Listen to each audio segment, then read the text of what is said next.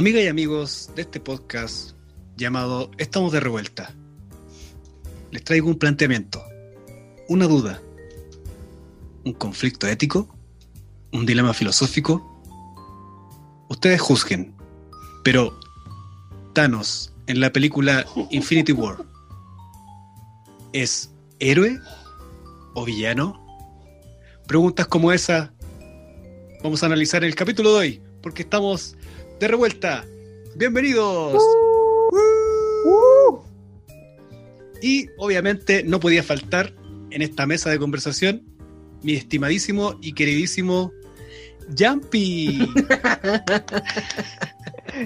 Oye, de que delante dijiste Colorado y fue como puta, no soy yo. Ese, ese dilema me, produjo- me dijo así como, ¿está hablando de mí? Porque ya como que me acostumbré a asociar a que me dijera Jumpy. En serio, Ah, me produjo eso. Y bueno, después te voy a contestar si Thanos fue héroe o villano. Bueno, y por este otro lado tenemos, a, no quería decir el micrófono 2 porque iba a ser muy copión, a mi amigo personal número 8, nah. Mi amigo pers- nuestro panelista nuevo estable, Luchito, alias Luis. Nada que ver, pues. Luis, alias Luchito. ¿Cómo estáis, Luis? Eh, bien, pues compadre, acá estamos de nuevo con cuestionándome todavía esa pregunta que dejó planteada Chris y que nos va a dar para pensar, parece, en este capítulo. Sí, yo creo que sí, porque está buena. O sea, yo, ¿podemos responderla o no, eh, amigo conductor, Chris? Ya. Bueno, me hizo bien, pues con el dedo para arriba, así que no pueden verlo, pero eh, yo creo, para mí, para mí, Thanos era el héroe y los Vengadores fueron los villanos, en este caso. Porque Thanos estaba buscando un mundo mejor para la gente. Ahí nomás la dejo. o sea, para la gente es poco, estaba buscando como un equilibrio en el universo Eh, completo. claro, en el universo, perdón, ese era. Y como el humano, De el hecho- hombre es egoísta y no, pues, vieron que el tipo este era malo. Ahora, los directores de la película, yo, yo no sé de los cómics, soy eh, ignorante en el tema de los cómics. No sé si ustedes saben de algo de cómics. Ah, ni wea. No mucho tampoco, no. Oye, ¿Por qué ese, ese es un este placer. si no sabemos? Es que ese es un placer caro el tema de los cómics. Sí. Cualquiera no, Sí. no se dedica a juntar Eso es cómics. cierto. Mira, sé que el dibujante es Stan Lee. Tarán. Ya está por ahí nomás. Pero Ya está por ahí. Pero los directores la habrán hecho con ese sentido en la película, de plantear que, que dejar que Thanos pueda ser el villano y los Vengadores sean lo, lo- O sea, al revés, perdón. Que Thanos sea el héroe y los villanos sean los Vengadores, según ustedes. Mira, en mi caso, si respondo eso, va a estar un poco viciado porque en YouTube vi un video de un tipo que analiza algunas películas. Y de hecho, cuando él analiza Infinity War, eh, lo menciona como el viaje del héroe. Y dice, y empieza a través de todo el. como el- la descripción de esa película, empieza a decir por qué Thanos es un héroe. Y no sé si esta conversación lo tuvimos antes, creo, esto es un déjà vu, JP. Ah. Eh, entonces él decía que eh, Thanos era un sujeto que tenía un objetivo, una meta. Y para lograr esa meta tiene que enfrentarse a muchos obstáculos, como lo hace cualquier héroe. Y incluso tiene que hacer sacrificios. El caso de, spoiler, Gamora Oye, cuando muere que es su hija putativa. Ya no es spoiler. Bueno, por si acaso, por si Estamos acaso. estamos en el 15 de julio, ya no es spoiler esto, amigo. Y claro, sonó a Bueno. vu porque es- ya lo hablamos, pero nunca salió. Esto no salió. Sí. Entonces, bueno, en resumen, él dice Thanos era el héroe. Y de hecho, hace una observación en la música. ¿Ustedes se acuerdan que cuando Thanos recogía la- las gemas, sonaban como unos, violo- unos violonchelos unos, o unos violines? Sí, y cuando sí. termina la película, ¿ya?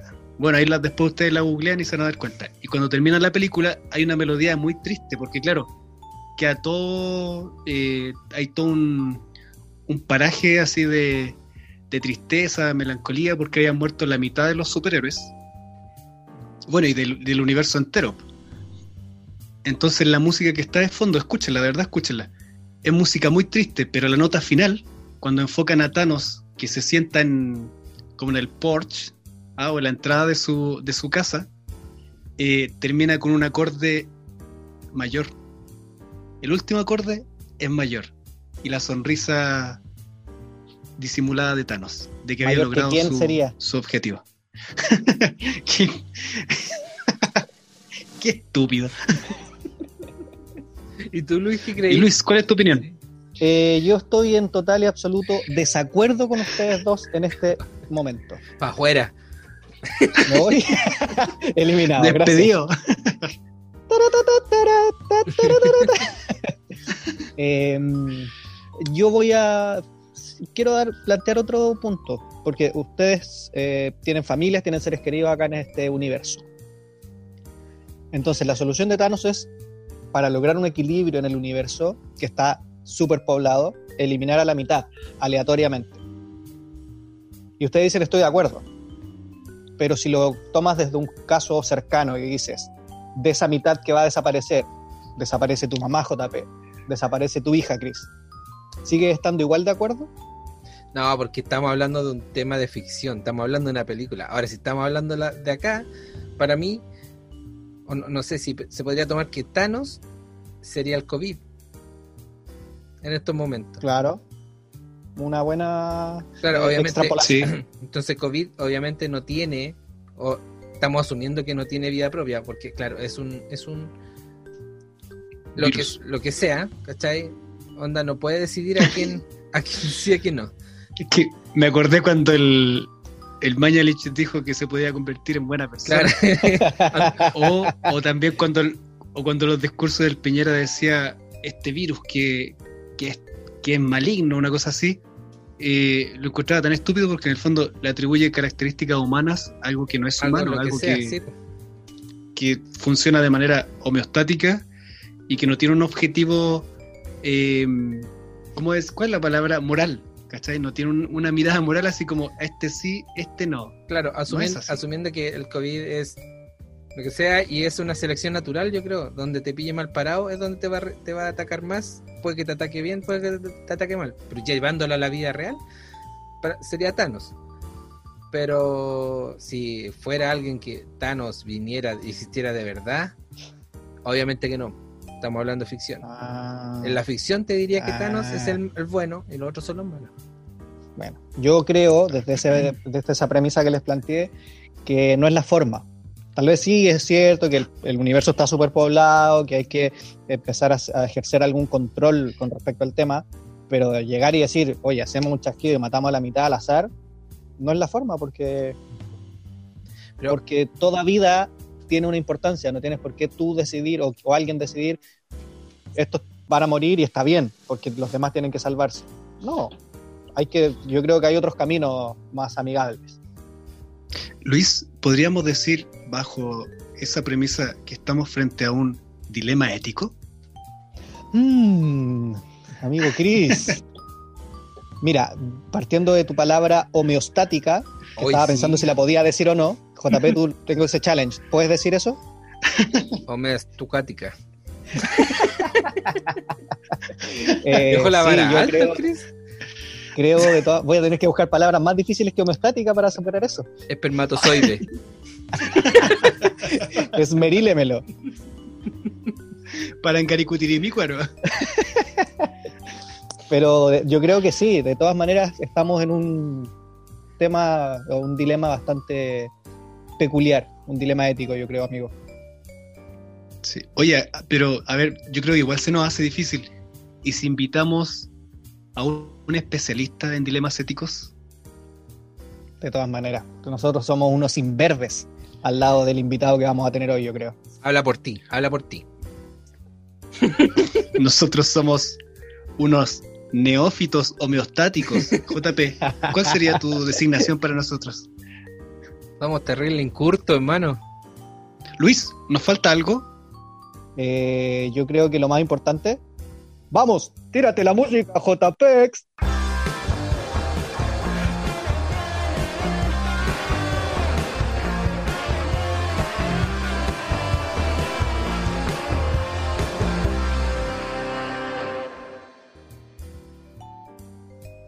Señoras y señores, ahora sí, como lo habíamos prometido, este va a ser un capítulo especial donde analizaremos y reflexionaremos respecto de dilemas éticos y la filosofía en general. Hoy tenemos un invitado muy particular. Él se llama Pablo Martínez, profesor de filosofía. Bienvenido Pablo. Aplauso para Pablo. Gracias. Ah, ya. Eso, eso, eso de muy, muy particular es como, no sé, me sentí como especial. Todas las personas que vienen a este, a este podcast son especiales para nosotros, Pablo. Maravilloso. Muchas gracias. Eh, Se llevan un, un pedacito de nosotros y nosotros nos quedamos con un pedacito de cada uno de ustedes. Amén. Qué lindo. Y se convierten en nuestros maestros eh, y mentores. Ah, Sí. muy bien, muchas gracias. Ya estamos. Sí. Bueno, esta invitación eh, se hizo porque queríamos subir el nivel cultural. Era importante también hacer eso. Eh, no porque los otros invitados no le hayan subido el, el pelo a la cosa, pero eh, no, no hemos- lo que no hemos hecho no es que no hemos salido de la caverna, Pablo. Necesitamos salir de la caverna, del mito de la caverna. Así que por eso, exacto. Entonces por eso te invitamos porque queremos que tú nos ayudes a resolver ciertos enigmas de la vida cotidiana. Eh, pero antes de eso, tienes que pasar por un ritual que es sagrado en este capítulo, o sea, en este, en este podcast, En este podcast. que se llama presentación en un minuto, sin repetir ni equivocar, con cronómetro en mano. Lo que vamos a pedirte es que te presentes como, como ser humano, ahí tú ves cuáles son las, las aristas que, que nos va a contar de tu vida personal o profesional. Y todo eso en un minuto para que así la gente conozca a nuestro invitado de hoy. ¿Se entiende? Sí, yo creo que me demoro menos. No tengo un gran currículum tampoco, así como. no, no me voy a extender mucho. Ya, perfecto. Pablo. JP pone el, el time. Está listo, amigo. ¿Ya? Entonces va desde ahora, ya. Primero, soy Pablo Martínez. Estoy felizmente casado, aunque no lo crean, hace 10 años. Tengo dos hijas y soy profesor de filosofía y hago clases de filosofía de tercero básico hasta cuarto medio, cosa que no es muy común. Y en este momento estoy haciendo un magíster en educación, en currículum. Me, gusta mucho escribir. Escribí un libro de manual de filosofía que aborda justamente una metodología que es de dilemas es una metodología que no, que no se conoce mucho, que no está muy sistematizada y hasta que no me publiquen el libro no, no va a ser muy conocida tampoco. Y, y la idea es efectivamente luchar un poco por eso, publique un poco esa experiencia, que está basada en, la, la- en 15 años de experiencia trabajando con niños que eso fundamentalmente. No sé qué más decir, creo que eso más que suficiente. Impegue, Excelente. perfecto. Oye, Pablo, no sé si estamos teniendo problemas con el sonido de tu micrófono. Puede ser que al moverlo, JP, Sí, como que se te va de repente el. no sé si será el internet o el movimiento, la oscilación del. Puede ser, in- puede ser internet quizás, a veces ah, puede pasar con Pueden internet. ser ambas pero juntas. Lo que pasa es que el BTR, claro, no sé, pero hace como un mes que estamos teniendo problemas con BTR, entonces a veces pasa eso. Pero dudo, dudo que sea el micrófono. ¿Se escuchó bien ahora? Sí, sí, sí. Ah, ¿Se escucha Como bien que De ahora? repente, y de repente. Claro. Se iba. Pablo, nos contaste eh, sobre un libro que escribiste. Si nos puedes contar un poquitito de eso, cómo nace esta, esta idea, cómo surge. Mira, primero decir que la filosofía con niños y niñas es el nombre que se le da, también se le da el nombre de filosofía para niños. No es algo que esté sistematizado, eh, no está introducido en ningún país eh, de manera curricular, por ejemplo, o sea, como que ningún ministerio eh, reconoce la, la filosofía en la enseñanza básica, que yo sepa hasta ahora. Entonces empecé a hacer clases a un quinto básico, recuerdo todavía, quinto, sexto básico, eh, por ahí por el año 2007. Y nada, pues me volví loco. Fue Una- no fue una experiencia terrible ni nada de eso, pero mm, si ustedes recuerdan cómo eran ustedes cuando estaban en quinto básico, Uf, sabrán que es una edad bastante particular, ¿ya? Y como que en cuarto básico todavía hay cierto grado de control, pero ya quinto como que un desmadre, así como que todo se descontrola.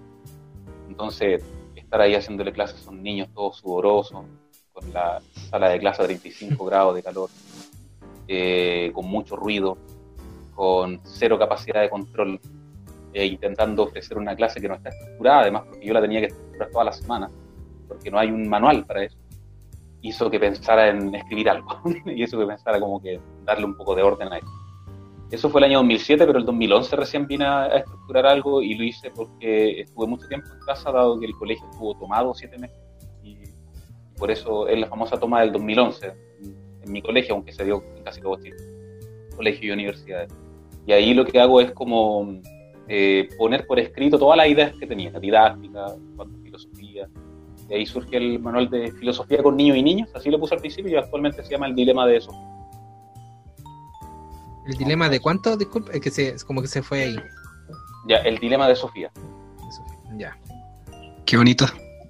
Sí, es una, una especie de paráfrasis de, del libro El mundo de Sofía, de Justin Garner, eh, donde es una especie de historia de filosofía para niños, ¿no? Pero claro, utilicé el concepto del dilema de Sofía, una porque el nombre no estaba, nadie lo había usado, y, era por- y es parte porque el- la didáctica que utilizo está basada en dilemas. O sea, yo le pongo dilemas a los niños y niñas, ¿cierto? Y ellos lo que hacen es. Y nada, pues, se pelean por hablar, levantan por la mano. Eh, no hay que, a los niños no hay que exigirle hablar, en realidad ellos quieren hablar. Y, y por eso, de ahí el nombre, aunque también se juega mucho. Entonces tengo el tema de los dilemas todo el rato, eh, dando vueltas. Y siempre planteo dilemas en cualquier parte, ¿no? la familia, desde chico que lo he hecho. Pregunto, ¿y qué pasa si está una bomba atómica detrás de la cordillera? Lo hago, por el estilo, preguntaba cuando era niño. Siempre estaba como poniendo en aprieto un poco a mis papás. y ahora lo, y lo sigo haciendo, ahora es profesión. ahora me pagan por ello. Puedo ver que esto es algo que viene así de, como ese, esa intención de cuestionar el- las cosas, viene de, de chico al parecer, ¿no? Sí, sí, siempre. Siempre hacía preguntas y me retaban por eso en ocasiones. Hay una tía todavía recuerdo que me, dijo que no preguntara tantas huevadas, pero me lo dijo de otra forma, más amable, pero ya la tenía chata con preguntas. Y claro, hay cosas de repente que los adultos no pueden responder, o les cuesta mucho responder. Entonces, siempre, siempre hice preguntas, siempre molesté con eso. Y como les dije, bueno, después me metí a estudiar historia y me cambié a filosofía porque me, me, me llamaron la atención los profesores respecto a mis preguntas. Como que tus preguntas no, no son para esto, estudia otra cosa. Son, son preguntas filosóficas, me decían. Y ahí descubrí que me gustaba la filosofía, aunque en el colegio nunca me gustó. Quizás por mis profesores no eran muy buenos, quizás los profesores de filosofía. Y ahí me cambié y claro, fui feliz. Encontré mi, mi lugar en el mundo. Estaba como hecho para mí. O sea, saliendo del, como de la enseñanza media, eh, decidiste entrar a estudiar en la universidad y eso fue pedagogía en historia primero. Primero pedagogía en historia, que me gustaba harto la historia. Pero claro, no. ¿Cuánto era- estuviste ahí? Dos años. Dos años. Dos días, ¿te imaginas? Dos días y me mandaron a... Claro. Dos días fue más que suficiente. No, fueron dos años y fue una, la primera crisis que yo viví en mi vida, porque el que cambiarse de carrera, no sé cómo será ahora, pero en ese tiempo era como la segunda persona en mi familia que estudiaba en la universidad. Entonces, cambiarme de carrera suponía como un fracaso. Y aparte, historia en ese tiempo era como el boom, estaban surgiendo los preuniversitarios por todas partes. Entonces, estudiar un, eh, pedagogía en historia era como, era como la mejor carrera que se podía estudiar en pedagogía en ese momento. La pedagogía nunca fue bien pagada, pero en historia te tenía que ir bien. Y me cambio a filosofía, que estaba a punto de desaparecer de la enseñanza media. Eh, entonces, todos me decían que era una muy mala decisión. Pero bueno, no, no fue mala decisión. Oye, Pablo, bueno, me estás contando que empezaste a estudiar historia y te cambiaste a filosofía. Ahora, ¿cómo es, cómo es tu vida, o fue o hasta el momento tu vida, eh, antes de la filosofía y después de la filosofía, de haber estudiado filosofía? Menos cuéntanos. Uf. Sí, un, un gran cambio, un gran cambio, porque como te decía, siempre estuve haciendo preguntas, siempre hacía preguntas a todo el mundo, A todo el mundo lo, lo bombardeaba con mis preguntas medias raras en torno al sentido de las cosas, fundamentalmente eso. Entonces, como que en el fondo podía pasar por bicho raro, pero cuando me meto a estudiar filosofía, eh, encontré que había 30 bichos raros iguales que yo en ese aspecto, ¿no? Y que eran mis compañeros de, de, año. Y nada, me sentí como, como que, insisto, como que realmente había encontrado un, una especie de, de lugar en el mundo, por decirlo así, como un nicho. Y, claro, me sentí un poquito realizado, aunque no tenía idea quién era Sócrates. Eh, yo entré a filosofía completamente ignorante de lo que es la, la historia de la filosofía, no sabía nada de filosofía. Lo, lo, único que tenía de filosófico era mi capacidad para hacer preguntas, para tener inquietudes. Era lo único. Pero de lo demás no, no sabía mucho. Sabía bien poco. Aprovechando esto mismo que mencionaste, que había todo un desconocimiento de, de la historia de filosofía. Eh, bueno, pasaste por este periodo, me imagino que tenés que haber sido unos cinco años de, de estudio, ¿no? De carrera para filosofía o cuatro. Cinco. Fueron cinco, cinco años, en total fueron siete años de universidad. Ok. Eh, me imagino que conociste un sinfín de filósofos antiguos, actuales. La pregunta es, ¿cuál de ellos te marcó? ¿O cuál es que para ti fue más significativo o te impactó más en relación a, a tus pensamientos? ¿Por qué? Mira, eh, la, la, respuesta es bien estúpida o, un tanto se va a sonar como muy superficial. Porque cuando estaba en el colegio vi en un diario, me metía siempre en la biblioteca a, a leer, en parte porque huía de la, de la, realidad escolar. Era un colegio muy agresivo, muy, mucha agresividad, mucha violencia. Entonces me metía en la biblioteca. Ahí yo estaba siempre escondido. Y tomé un Mercurio, Artes y Letras. No me gusta el Mercurio, pero ahí leía el Artes y Letras siempre. Y vi el nombre de Martin Heidegger. Y entendía que era un filósofo alemán, en fin. Y más allá del tema que hablara Heidegger, me, me interesaron algunas cosas de él. Supe que era nazi. Nunca me gustó el nacionalsocialismo, todavía no estoy muy lejos de eso. Pero lo encontraba raro, un filósofo famoso, respetado y que fuera nazi. Qué extraño. Entonces, el nombre de Heidegger nunca lo olvidé. Y cuando entré a estudiar historia, me metí a la, a la biblioteca a buscar un libro de Heidegger, porque en, en, mi colegio no había libros de Heidegger. Estudiar y leí y no entendí nada, no entendí absolutamente nada, nada. O sea, si alguien tiene la experiencia de leer a Heidegger, puede ver que es muy difícil de entender. Y, y, cuando entré, entré, a estudiar filosofía, ya lo leí por, porque tenía que hacerlo. Y fue él el que me marcó. Lo estuve leyendo durante cinco años. Mi tesis la hice sobre Martin Heidegger, sobre el tema de la muerte. Y, y, nada, pues como una especie de maestro para mí, por decirlo así. ¿ya? Ahora me he liberado un poco de eso porque no puedo enseñar a Heidegger en un colegio. Eh, porque ¿Está un no poco vetado? Ningún... No, no por eso. Es porque muy ah. enredado muy enrevesado. La, la, traducción probablemente sea un poco traicionera, pero, pero nada, si lo, a Heidegger no lo entendían ni los alemanes mismos. Entonces, menos se iba a lograr entender acá en, en, Chile y, bueno, fue muy criticado por eso. Entonces, no poder enseñarlo no fue frustrante. Yo sabía que no iba a poder enseñarlo en realidad. Pero actualmente, cuando alguien tiene problemas en la universidad con Heidegger, con sus libros, yo ahí puedo apañar un poco. Pero claro, ese fue el filósofo, Martin Heidegger, y tenía esa particularidad que, era, que fue nazi durante un tiempo. Y, fue el que, me, el que me marcó. Y no por eso me hice nazi ni nada de eso, ¿no? Pero el, era como la particularidad, que por eso me llamó la atención en realidad. Oye, eh, bueno, Luis. Dime. Ah, no, no, pensé, sí, pensé que. Dale nomás, dale, dale. Sí, sí. Oye, sorry que me mueva, me estoy tratando de acomodar. ¿Se escucha todo ese ruido, cierto, JP? No, nada. No, no se ah, escucha bacán. nada. No, Dale, bacán. Oye, eh, entonces, Pablo, nos dices que, bueno, llega el punto en tu vida en el que lo que, lo que tenías como, como vocación prácticamente de toda tu vida, lo decides plasmar en una carrera, estudiarlo y especializarte. Pedagogía, que no es un mundo fácil en nuestro país. Eh, entonces, a raíz de eso, eh, ¿cuál es tu forma de, de abordar la, el enseñar filosofía en Chile? O sea, tu experiencia, llevas, eh, creo que dijiste 12 años ya trabajando como profesor. 15. 15. 15. Entonces, ¿cómo, ¿cómo aborda eso? ¿Cómo es enseñar pedagogía en filosofía, o sea, cómo es enseñar filosofía, perdón, en, en Chile? Sí. A ver, mira, yo recuerdo que los dos profes de filosofía que me hicieron clase en el colegio hablaban de la filosofía de manera, lo que yo recuerdo al menos, de manera como separada de la realidad, de la realidad concreta del estudiante.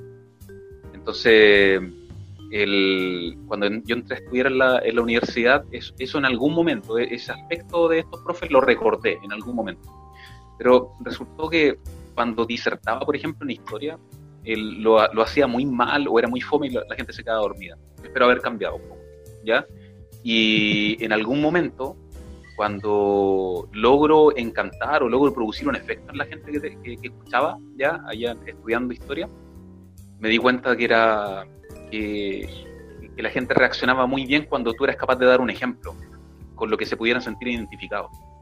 Entonces, eso lo llevé a cabo en la, en la sala de clase. Ahora, ahora en pedagogía uno entiende que eso es lo que tiene que hacer, uno tiene siempre que contextualizar, no, no puedes hablarle al estudiante desde, una, desde un universo paralelo que, que, no tiene ningún sentido en la vida concreta de él. Entonces, por ejemplo, la primera práctica que hice, que fue más, más complicada, eh, entendí como que le saqué el rollo a los estudiantes y me di cuenta que había muchos punks. Eh, eran como medio malitos y cosas por el estilo en, esa, en, esa, en ese cuarto medio al que le hice clase. Yo tenía en ese momento como 22 años, 23 años. Y recuerdo que hablé del fenómeno del pogo o de las bochas, también le dicen. No sé si entienden a, lo que me refiero. ¿El fenómeno del qué fue lo que dijiste el primero? Pogo, pogo o bochas, eh, que son como, es un baile que se hace como que todos se golpean. Están tocando ahí. Ah, dale. Todos ya. se pegan. Y re recuerdo que hice clase, una clase de filosofía, eh, donde el profesor guía, ¿cierto? Me plantea un tema, muy fome el tema, ¿cierto? Y yo hablo del pogo o de las bochas, de esos bailes. Y claro, los estudiantes prendieron inmediatamente, eh, hablaron harto, levantaron la mano, les llamó la atención. Yo entendí en todo caso, como que yo sentí una sensación de fracaso cuando salí de clase, sentí como que en realidad no había sido lo suficientemente motivador. Pero el profe me dijo que, que en su clase nunca habían participado tanto. ¿ya? Y él era el profesor eh, titular. Entonces ahí tú puedes entender que efectivamente al hablarle al estudiante de algo que ellos conocen en su vida personal, les hace mucho sentido. Y, y eso genera control. No tienes que ser castigador necesariamente. Si tú ya le hablas algo que tiene sentido para él, ya tienes como el 80% del camino recorrido desde mi perspectiva. ¿ya? Eso con grandes. Con los chicos ya es otra cosa, creo. Ahí cambia un poco la cosa. Eso con los grandes funciona así, más o menos. A, a, ra a raíz de eso mismo, eh, ¿cómo, ¿cómo, tú le enfocas el enseñar la filosofía a, los cursos de básica y al versus o versus o la, la, diferencia contra los de media, por ejemplo? ¿Cómo es tu, tu modo de enseñar? O sea, más sí. participación en uno, más participación en el otro, no sé. Cuéntanos. Sí. Primero no uso la pizarra, eh, eso es lo primero. No, tampoco usamos cuadernos ni lápices. Lo primero es, es, intentar como generar una ruptura. No lo inventé yo, eso lo hizo Matthew Lipman, que es como el, el primer, eh, el pionero de la filosofía para niños, ¿cierto? estadounidense. Y claro, señala la, la, importancia, por decirlo así, de que nos centremos en el diálogo y, y, que de esa forma los estudiantes no estén pegados en su cuaderno, sino que escuchen al compañero o a la compañera, que dialoguen entre ellos. Y lo segundo, la idea de romper la estructura vertical de la clase y hacer un círculo. Eh, insisto, en esto no, yo no he sido para nada original, esto ya está establecido en lo que es la filosofía. En lo que yo de cierta manera se podría decir que introduzco un, un sistema distinto con los niños, es que planteo un dilema que es adecuado a su edad y que lo que permite es democratizar la filosofía. O sea, tú ya no hablas de Aristóteles, no estás hablando de Platón, o menos de Heidegger, ¿cierto? Con los niños no tiene ningún sentido. Lo que uno hace es formular un problema y es un problema que ellos pueden responder. O sea, por ejemplo, en tercero básico, un dilema es que, no sé, pues, quebras el florero de tu mamá. Es un florero que ella quiere mucho, hace mucho tiempo, un legado, digamos, de la bisabuela. Tú sabes que ella se va, le va a dar mucha pena eh, verlo quebrado y, y sin embargo tienes algunos ahorros. Y sabes que en un lugar venden un florero idéntico al que rompiste. Entonces la pregunta es ahí, si acaso vas y compras el florero para evitar que ella esté triste o le cuentas la verdad. 20 manos levantadas. O sea, todos los niños y niñas, ¿cierto? Tienen la capacidad de responder frente a ese, a ese problema. En cambio, si yo les preguntara algo que fuera muy complejo, sería distinto. Igual se motivarían algunos probablemente, pero sería diferente. Y ahora cuando alguien responde, cuando un niño responde, los demás también a veces tienen ganas de responderle a él y ahí se genera diálogo. Entonces con lo más chiquitito, puro diálogo. Eso, esa es como la idea. Y hay que saber moderarlo. Igual lo hace más democrático eh, tener como esa estrategia, ¿cierto? Absolutamente. Sí, pues más mm. cercano a ellos, más cercano a su realidad, como que ya hay, como que ya no hay un experto. Ya su, respuesta es tan válida como la mía o la de cualquiera. Y, esa es como la, idea. ¿Y en relación a la enseñanza media? Ya, yo ahí como que he tenido varias, varias crisis, por decirlo así. Cuando yo digo crisis no estoy diciendo nada tan terrible, ¿eh? son como rupturas nomás. Como que partí de una forma y cambié. Eso, eso como una crisis, ¿no? Entonces partí súper instructivo y, e instructor. Ya todo muy ordenadito. Recuerdo que el primer colegio donde hice clase había una tarima, o sea, yo me veía más alto que el resto de la gente. Los estudiantes se paraban para saludarme. Y a mí, paradójicamente hablando, si bien al principio eso me molestó un poco, después me acomodó mucho. Como que sentía que tenía cierto grado de poder. Ya, y el, el poder es muy tentador, por decirlo Y, la, idea era tener el control, pero el control se tiene motivando, o sea, nunca es tener control gritándole ni nada de eso, no, la idea era tener el control, provocar, por decirlo así, acciones que yo había planificado previamente, pero con motivación. Y, eso fue al principio, y los estudiantes lo valoraban harto, o sea, en el fondo igual había una, una clase entretenida, eh, pero con, con un profe estricto también, como que hice una especie de mistura en ese sentido ya después con el tiempo, yo podría decir que pasaron como unos siete años haciendo clases así, eh, como que itineré a otro tipo de, estrategia, por decirlo así. Eh, y es porque sentí que ya... ¿Qué me pasaba? Mira, pasaba que de repente los estudiantes decían a la afuera de una clase que les había gustado la clase, pero yo tenía la convicción de que a la semana siguiente o al mes se le iba a olvidar por completo lo que yo le había enseñado. Y eso me empezó a afectar mucho me, empezó a molestar, así como de, decir, ¿qué saco con enseñar todo esto si el loco a la semana o al mes o al año se va a olvidar de esta cuestión? No va a tener ningún sentido. Y ahí cambié un poco la estrategia. Entonces, para responder en el fondo en corto, en lo que es enseñanza media, eh, he seguido por lo menos dos o tres eh, métodos distintos para hacer clases. Y, y después podría explicar el último. Pero, pero básicamente eso, no, no, no, no es la misma forma de, enseñar que se hacen con, lo, con los más chiquititos, por decirlo así, que es más democrático. Eso básicamente.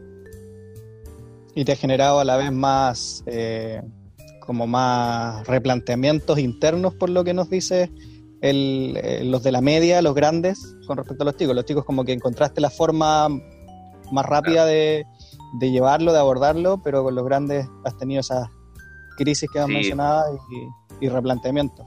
Claro, es que, es que los niños, bueno, de partida cuando uno, en el colegio donde estoy yo, pero estoy seguro que se podría dar en muchos colegios, cuando, yo, cuando uno llega te abrazan. Eso le pasa a cualquier profesor, profesora sobre todo en la enseñanza básica, están todos los niños, y Cristian tuvo la, misma experiencia, me imagino, los niños se te acercan y te, te, entregan mucho cariño, mucho cariño. Entonces, más encima después uno va a hacer la clase y están todos participando. Después hacemos un juego, lo pasan súper bien, entonces tú te vas en las nubes filosofía para mí en ese sentido con los niños es un paraíso. Me voy en las nubes. Nunca salgo enojado. ¿Ya? Súper contento, aparte motivadísimo cerebralmente hablando con, con, la, con el argumento que dio uno, otro. De hecho, al tiro agarro un compañero de trabajo y le cuento cómo estuvo la discusión, el diálogo ahí con los niños. Pero en cambio, en la enseñanza media es, distinto, porque de repente el nivel de motivación ellos no te lo contagian. De partida, no todos corren a abrazarte. a los 15, 16 años, 17, ¿cierto? Como que tenéis que agradecer si te pescan también. Ahí uno entra a la sala de clase y, de repente, claro, no te pescan en bajada, y, y, ahí, y por eso quizás yo fui más instructivo, o sea, no le voy a pedir que me pesquen, le, lo voy a obligar a que lo hagan en el fondo, ¿cierto? Entonces ahí yo escribo en la pizarra, les enseño, y al final sí, había valoraciones, pero, pero lo que me, me molestaba era que era poco significativo para ellos. Y entonces, claro, ahí cambio la estrategia a una, una estrategia más, más participativa, en la enseñanza media, donde los estudiantes de ahora puedo ver que cuando salen del cuarto, de cuarto medio se acuerdan de las clases de filosofía, pero porque no son clases.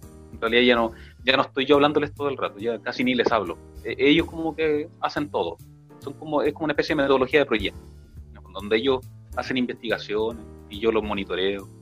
Eh, y es súper académico, pero mm, como que les queda más, disfrutan mucho más, porque saben que están haciendo algo con sentido. Así, claro, son dos mundos un tanto diferentes, definitivamente. Pablo, mira, la pasar una dinámica, pero antes ¿Mm? quiero preguntarte algo. ¿Por casualidad tú escuchaste o viste una serie llamada Merlí? No, me la recomendaron, pero no la vi porque coincidió un poco con ese tiempo de la crisis, de, de salir un poco de la estructura más vertical. Sin ver a Merlí y haberlo visto en algunos pocos pasajes, así como a nivel de comerciales, eh, me di cuenta que es un profe tradicional, es, vertical, muy motivador, como que reflejaba un poco lo que yo estaba tratando de hacer antes. Y, como que eso hizo así como que lo, descartara, no lo voy a ver. Entiendo que plantea los temas de manera muy interesante, pero a nivel de serie la que me hizo más sentido fue Black Mirror, en ese, que, que, que Merlí, por decirlo así. Black Mirror, es un, es un ícono ya.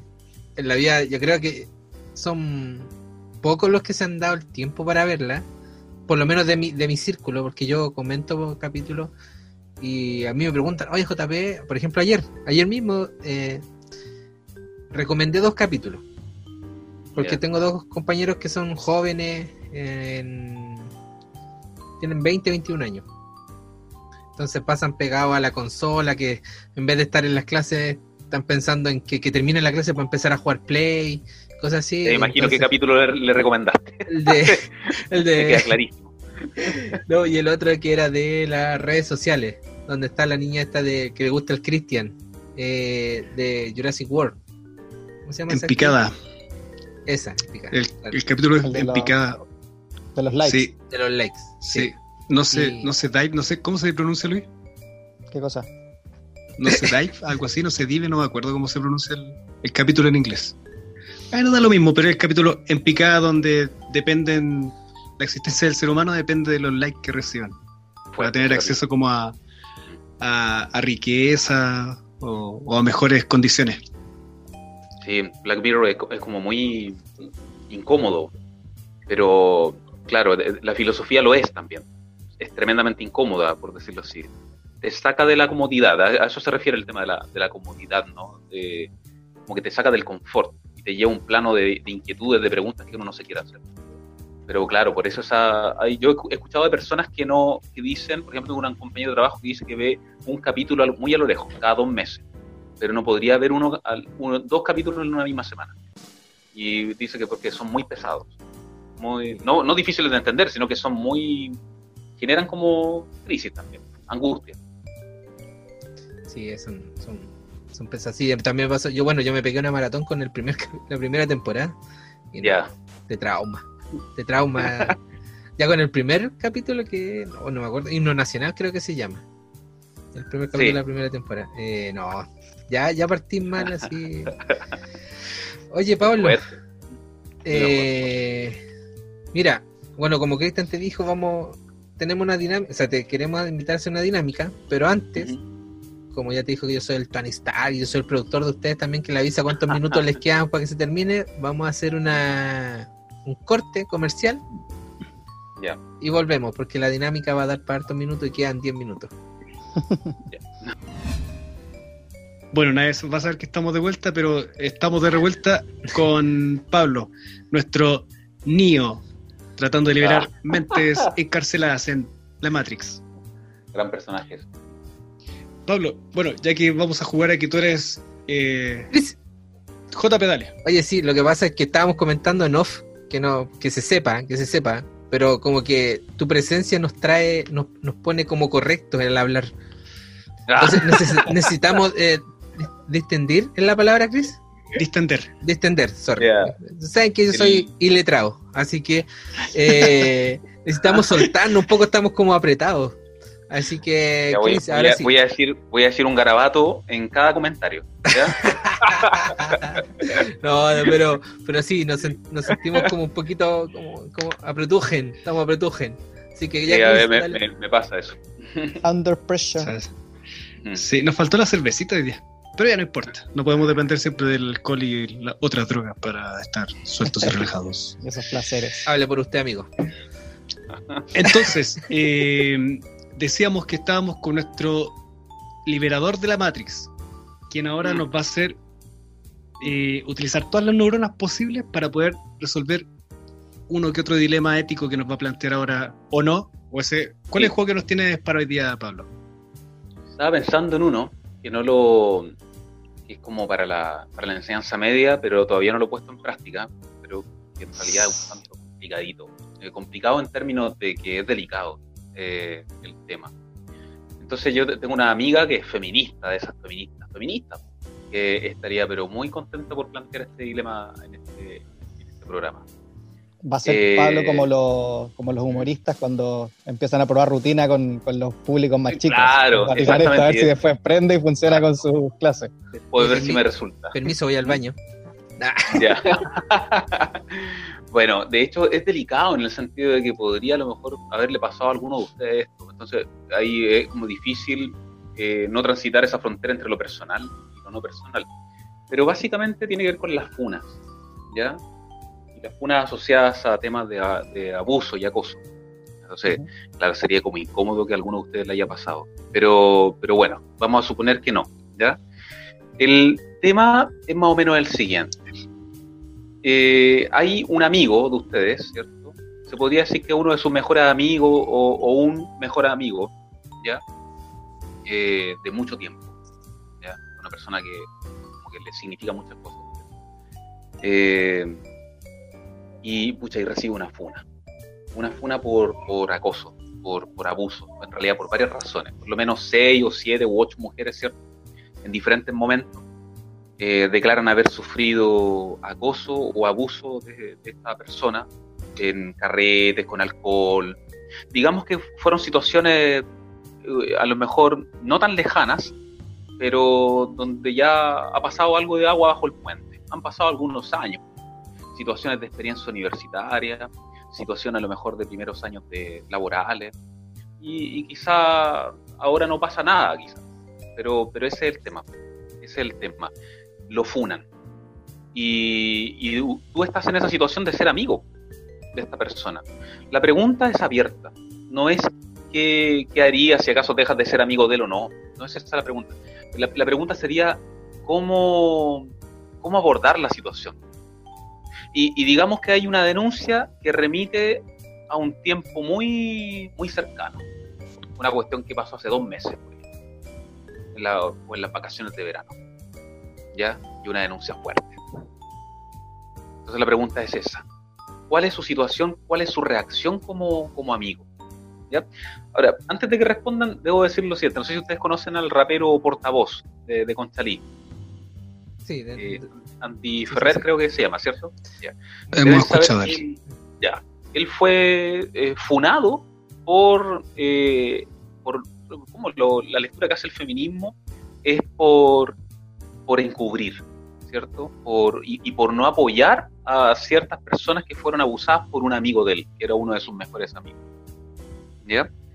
Entonces, el tema que planteo en realidad puede ser muy delicado en un colegio porque hay situaciones de abuso en una escuela también. ¿Se entiende? Y pueden estar pasando en ese momento, de hecho. Entonces, lo planteo ahora con adultos, para ver qué tal. ¿Se entiende? ¿Cierto? sí, se En el entiende. fondo, es La- ¿qué, qué postura adoptaríamos, no? Sí, más o menos.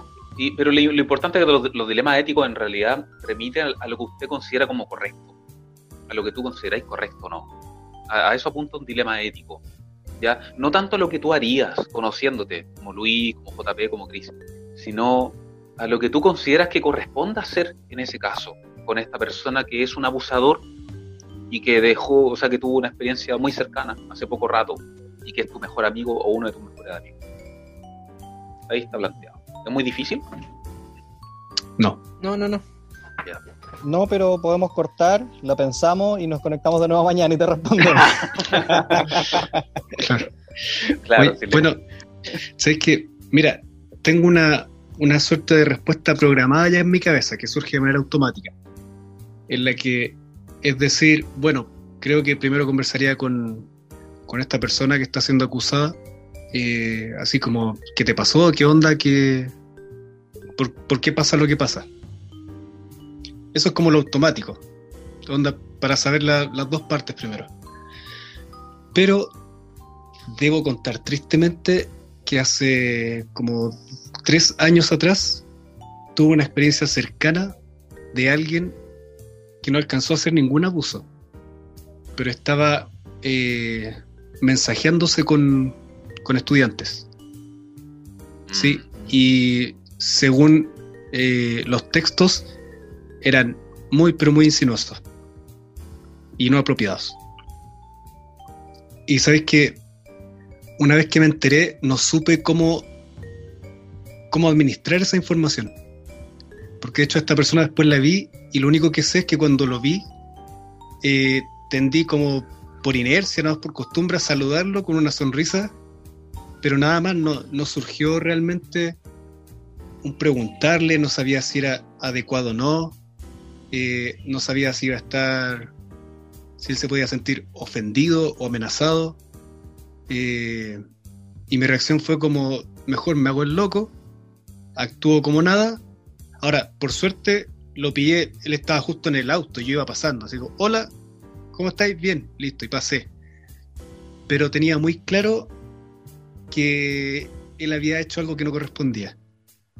Entonces, ¿por qué comento esto? Porque, claro, es súper fácil a veces pensar en una respuesta correcta, pero el vivirlo es más complejo. Entonces quería compartir esa experiencia. Mm. Porque como respuesta tipo, claro, se me ocurre así, oye, pero ¿qué pasó? ¿Qué? Pero la verdad es que cuando me sucedió, no supe qué hacer.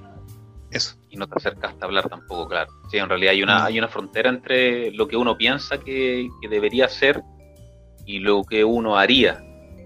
Eh, y muchas veces también lo que uno piensa que haría no coincide con el deber tampoco. Por ejemplo, si yo tengo un muy, un muy mejor amigo, alguno podría decir, no, a ese loco le perdono todo, porque es un hermano.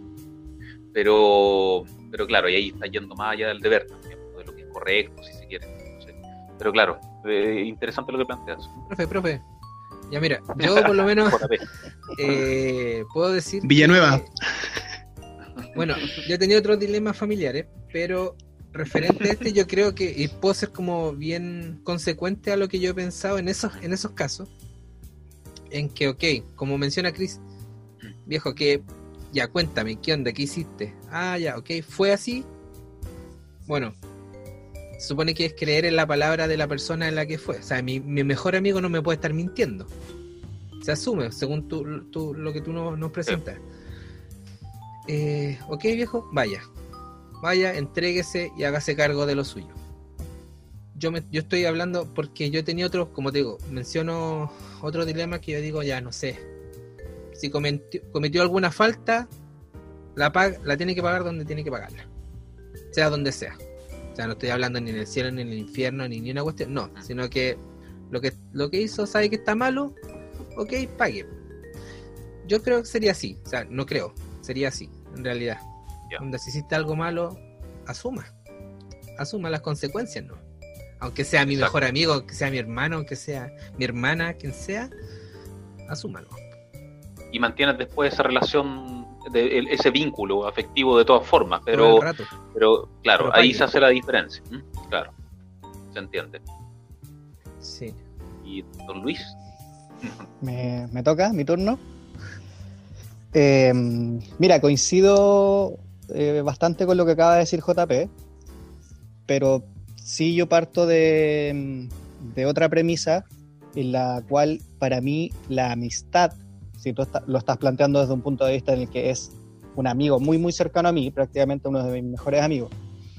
Eh, entonces para mí ese tipo de amistades, la- el concepto de amistad para mí, para mí es muy importante. Entonces, si bien coincido con JP de que, oye, compadre, escucha, sorry, la cagaste, hay que asumir y las consecuencias que tenga eso que él hizo las tiene que asumir, sí destaco el tema de, la amistad, de que para mí alguien así de importante yo le diría, puta, la cagaste heavy, pero soy tu amigo y te voy a acompañar en lo que venga. O sea, voy a, mantener esa amistad contigo, te voy a apoyar y voy a estar contigo, obviamente tratando de, apoyarlo en el sentido de que, oye, es- lo que hiciste no está bien, y tratemos de que de, de- de ayudarte a, a corregir esto que, que gatilló que tú hicieras eso para que no vuelva a ocurrir a futuro. Claro. No solamente así como somos amigos y sigamos nomás. Ya pasó, pues, eh, asume las consecuencias y sigamos. No, o sea, pa- para mí es importante que esa persona que cometió un error del cual yo no estoy, en el cual yo no estoy de acuerdo, no lo vuelva a repetir. Tal vez si me entero después de, este, de esta primera vez que en dos años más vuelve a pasar, ahí tal vez a mí me cuestionaría si yo puedo seguir siendo amigo de alguien que ya cometió un error de lo cual yo no estoy de acuerdo, traté de apoyarlo y aún así lo volvió a cometer. Y ahí me Claro. cuestionaría el concepto de la amistad.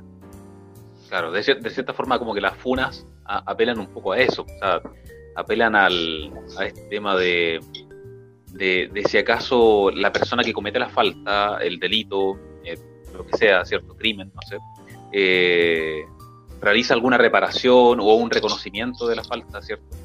Y muchas veces eh, eh, las niñas, ¿cierto? Muchas jóvenes, jovencitas, a veces menores de 18 años o mayores de 18 años, cuando constatan que la persona no sigue cometiendo el mismo error, eh, o sea, abusó de ella, por ejemplo, un abuso a lo mejor que puede ser considerado menor, no una violación, pero sí eh, to- toqueteos, o tocaciones, es el concepto técnico al parecer, tocaciones en, en el contexto de un carrete. Ya, y pasan cuatro años y la niña no hizo nada, no hizo ninguna denuncia, es difícil de denunciar también porque es, es muy difícil de comprobar la, la situación pero cuatro años después eh, se entera por otra persona que hizo lo mismo. Y, o sea que lo ha venido haciendo de manera reiterada. Entonces ahí es el momento donde no pudiendo denunciar frente a tribunales, por decirlo así, eh, se, se cae en, en esto de la, de la funa, ¿no? El mapunupun, que tiene que ver con echar a perder, parece, es como la- el sentido o la definición de funa. Y, y claro, ahí uno entiende, pero la verdad es que la funa, no sé qué les pasa a ustedes con eso, pero la verdad es que como que es difícil estar completamente de acuerdo también con las funas, por decirlo así. Eh, Es como es un tema un tanto líquido, ¿ya? JP. Sí, mira, yo, yo ahí tengo un, un- un reparo porque ya, las redes sociales se da harto para el tema de las funas. Mucho, mucho. Claro, es como un recurso que, que se usa ya que existe la denuncia, está en, en juicio todo, y ya no tenéis nada más, ninguna herramienta más que poder eh, que te ayude a que, no sé, que la pensión, a lo mejor estoy viendo como funa en, a, lo, macro, una pensión de alimentos, lo mismo este de, la, de alguna violación, alguna cosa así. En relacionado como a, lo de las pensiones al- de alimentos, yo ahí tengo un tema porque estoy des- en desacuerdo con el tema que, que hagan las funas así por Facebook. O sea, ya, no, no le ha pagado un año, dos años, pero es necesario exponer tanto a la persona, a tu contraparte, a la, a la- papá, sea tuviste relación o no tuviste relación, pero exponer tanto, porque a ese tipo capaz que después le lleguen, no sé, pues, oye, te vamos a matarte, oye, te vamos a, no sé, qué sé Sí, yo, cualquier cosa. Claro, es que las redes sociales se da para eso, para escapar de las manos. Y creo que lo habré mencionado en algún capítulo anterior, pero, pero sí, yo en ese sentido, puntualmente de las pensiones, porque funas pueden haber muchas, muchas, hasta porque, no sé, pues te robaste una piedra del patio del vecino, por poner un ejemplo, puede haber muchas. Pero puntualmente en esa yo estoy como muy desacuerdo en, en- en eso. Oye, Sí, eso es que en relación a lo que decía JP, es que me- a mí me dan miedo las funas. Eh, porque siento que, que ¿Para que, que reci- recibirlas? es que es, o sea, o no, o no recibirlas, es que siento que son súper antojadizos de repente. O yo me la puedo inventar, yo puedo Sí. sacarle una foto a, cual- a cualquiera de ustedes, no sé, o de cualquier ser humano, y la subo, escribo un texto al lado, y la gente no, lo- no lo cuestiona. Entonces también puede ser no. falso, ¿cachai? Me pasa eso. Sí, es complejo.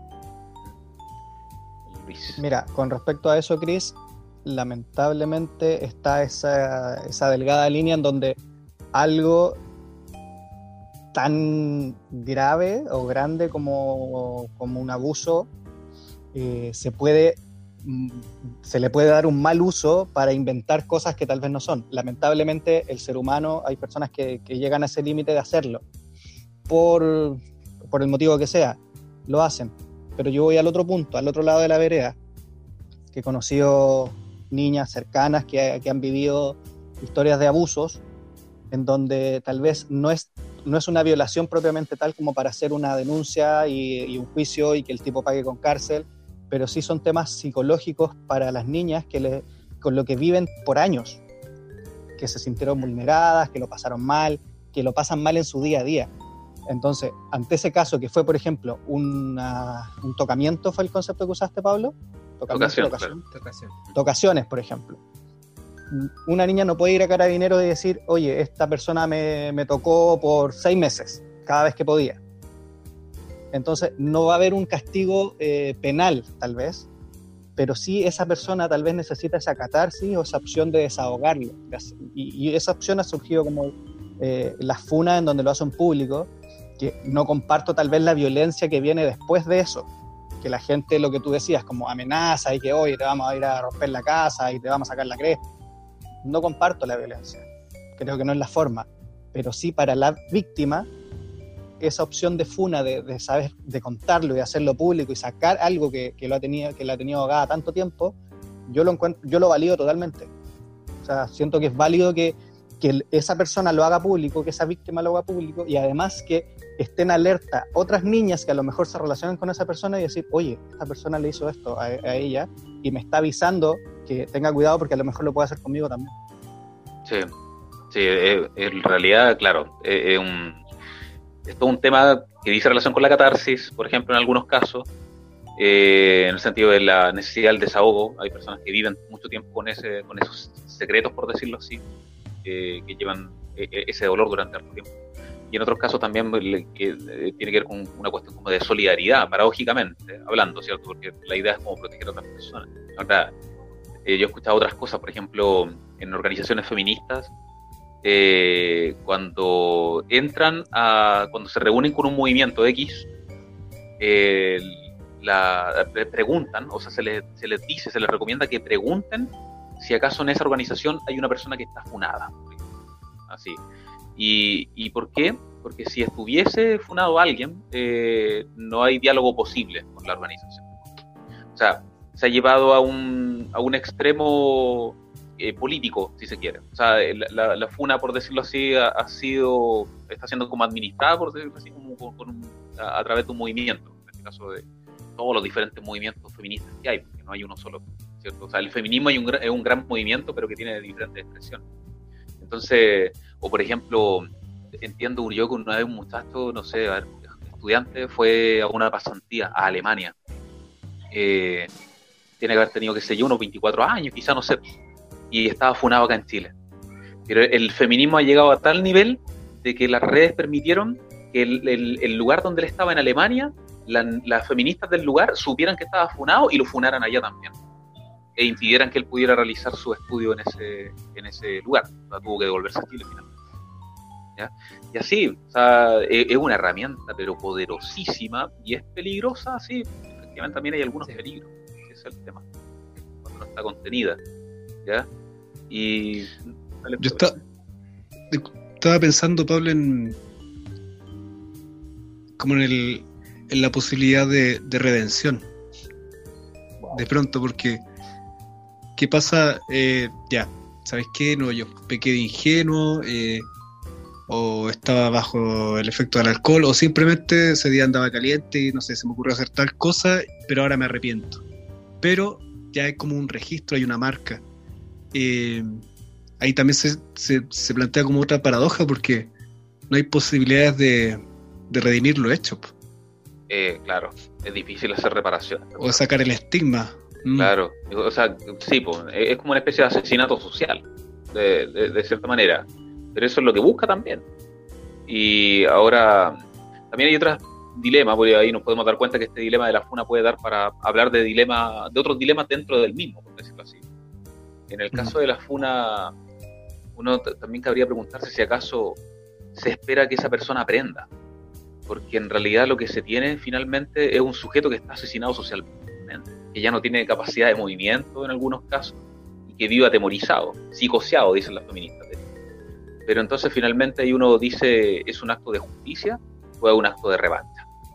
Entonces ahí, se genera una nueva tensión. porque finalmente esa persona no aprende tampoco, o no se está esperando que aprenda. ¿Ya? Y, y es algo que necesariamente uno tendría que, que revisar también. ¿Ya? Así que ahí, como les decía, hay una tensión que habría que, que ver. Sí, oye, buena, buena, buena dinámica. Sigo pensando. Es que a mí, la verdad, yo soy bien sincero, la palabra feminista me da miedo. ¿De veras? Sinceramente. Sí, sí, sí, porque claro, yo vengo de un, de un nicho eh, bueno, Cristian sabe, los chicos saben que a, mí de cabro chico me lo dieron todo. ¿Cachai? O sea, mi mamá me crió en una cuna de oro. Bueno, se sacó la cresta para darme todo lo que tengo, en realidad. ¿Cachai? Pero onda, yo no cocinaba, no lavaba la losa, no planchaba, no hacía mi cama, no. cuestión. Bueno, ya hasta la media, cuando más grande, obviamente hacía algunas cosas. Eh, pero mi viejo me dijo, eh, y, me, y me acuerdo también porque me dijo, incluso mi mamá también me dijo, antes de, de amarrarte con una mina, eh, métete con una, métete con otra, métete con otra, así pues. ¿Cachai? O sea, como Claro, que aprovecha la, aprovecha la vida y que aquí, y después, después te casás y después, claro, yo no le hice caso. Porque con mi señora llevo como 14, 15 años. O sea, Una vergüenza para tu padre. claro. eh, y- Desheredado. Tuvo- La de Ahí donde, donde los chiquillos me dicen, yo les deseo con el, el linaje de los Villanueva, o sea, de mentira, po. Entonces, claro, yo, yo crecí como con un, ese cierto pensamiento, incluso los dos primeros capítulos del podcast son bien como, pucha, ¿no? un personaje del facho, ¿cachai? Del, del mirador en menos, de toda la cuestión, y que fue un personaje que no lo pude sostener porque no me nace, porque me da miedo a lo que vayan a decir los demás. ¿Cachai? Yo decía, no, a mí me, no me da, me da lo mismo que sean así, no sé, que piensen lo que quieran de mí, pero al final te importa. Pero referente a la, a la palabra, es que lo, lo encuentro como muy fuerte, fuerte, así como para mí, por eso te digo, porque vengo de ese nido así como de, de que diga cualquier cosa que yo le sea como, no, si mi señora que se dedica a la casa, nomás dueña de casa, yo trabajo, traigo la plata. ¿Cachai? Claro, complejo. es fuerte. complejo decir eso ahora. De hecho, ya no se toma como talla, po. Eh, No, eh, pues, sería no. como. eh, antes sí, pues hace 10 años podíamos tirar esa talla, o menos, no sé, en un grupo grande. Sí. Pero ahora hay que tener ojo. Yo ya he estado en, en carretes de Zoom donde hay, por ejemplo, 20 personas y hay alguien que tira la- un- una talla machista y ya no todas se rían. Y hay un tema de casi ya político, de que no podemos reírnos de esa cuestión. ¿Cachai? Y se empiezan a cerrar algunas ventanas y quedan en, en 15, en 15 Claro. participantes solamente. Claro. Bueno, y algunas asumen el deber de confrontar al sujeto inmediatamente. ¿Y por qué te reís tú de eso? ¿Te parece chistoso esa cuestión? Entonces se transforma en una es- escena como bastante incómoda, por, por decirlo así. Lo que otro era un carrete relajado, eh, en esos momentos se, se vive como la incomodidad. Entonces ya es como, después el, el loco la tiene que pensar dos veces antes de tirar una talla así. Entonces ya se genera como una especie de censura dentro de, lo, de instancias que eran súper libres antes en ese aspecto. ¿Ya? Hay, como, hay que reeducarse, por decirlo así. Sí. Exacto. complejo. Que en el caso de nosotros es más complejo porque nosotros crecimos bajo una mirada que es, por ejemplo, heteronormada, eh, tal Ah, vez racista, porque nosotros. Cuando nosotros éramos chicos, el chiste era con los peruanos, con los bolivianos. Con el gordo. Entonces hay, Claro. que renovar todo un, un lenguaje y, y- y entender como el respeto desde con, con más intensidad todavía. Exacto. A mí la otra vez en, en Facebook pasó que una, una ex alumna hizo un comentario respecto a algo que le parecía desagradable y, y no tenía que ver con feminismo, creo. Me parece, o estoy chata con tal cuestión, bla, bla, bla, y, no sé por qué me siento tan mal con X cosa, no sé. po. Pero el punto que dijo, no sé por qué. Y yo como que analicé la cuestión e intenté darle una respuesta. Mira, yo creo que lo que te pasa, te pasa por esto, esto y esto otro. Y, y salió una amiga diciendo, ¿y por qué le estás dando tú una explicación así como si ella no entendiera? ¿Qué es? ¿Porque es mujer, acaso? Y, la, niña que había hecho el comentario volvió a decirme, sí, la verdad es que yo entiendo perfectamente aquello de lo que tú estabas hablando, no tienes por qué venir a explicarme como si yo no lo entendiera, ¿cachai? Inmediatamente. Y claro, y a uno como que le surge un poco la ansiedad, a mí, porque, yo no estoy intentando explicarle algo y porque no lo entiende porque es mujer. por ejemplo, que sería el fenómeno del mansplaining, ese concepto. Nada, pues yo estaba tratando de explicar por qué soy profe nomás, po, o sea, si, si hubiera habido una persona X, hombre, eh, con alguna duda X, también yo lo hubiera intentado explicar, ¿ya? Porque tenía que ver justamente también con un tema que a uno le concierne harto, que es política, ética, pero uno eh, se siente que está como pisando sobre huevo, es lo que, lo que dice un amigo todo el rato, "Ah, siento que estoy todo el tiempo pisando sobre huevo. Es como una especie de campo minado, si se puede Sí, utilizar hoy otra- en día eh, se, se está como llegando al otro extremo, que yo siento de que nin- nunca los extremos son, son buenos, hay que tratar de buscar como un- una línea media. Claro. Entonces, en este tema se, se- se cruza la. como que se llega al punto medio y se cruza hacia el otro extremo, en donde ya hay una hipersensibilidad del tema, y como lo que tú nos contabas, o sea, un comentario a raíz de tu formación profesional, en donde es tu forma de abordar una conversación, se convierte en algo que puede ser interpretado como una mirada un poco machista o, o sesgada, tal. Claro. Y a veces puede haber machismo también, pero hay como una especie de intolerancia con el proceso que estamos viviendo, po, porque uno no puede decir ya, desde mañana no soy más machista. no, eh, no se puede, porque No, Es una reeducación que No, pues que no es fácil. claro, o sea, y que, y que de hecho nosotros no la vamos a resolver. no, Hay, hay procesos que demoran generaciones para, para recién comprender un nuevo lenguaje. exactamente. Y claro, y como dice el Pablo, eh, tenemos muchas respuestas que son naturales ya en nosotros, que están naturalizadas.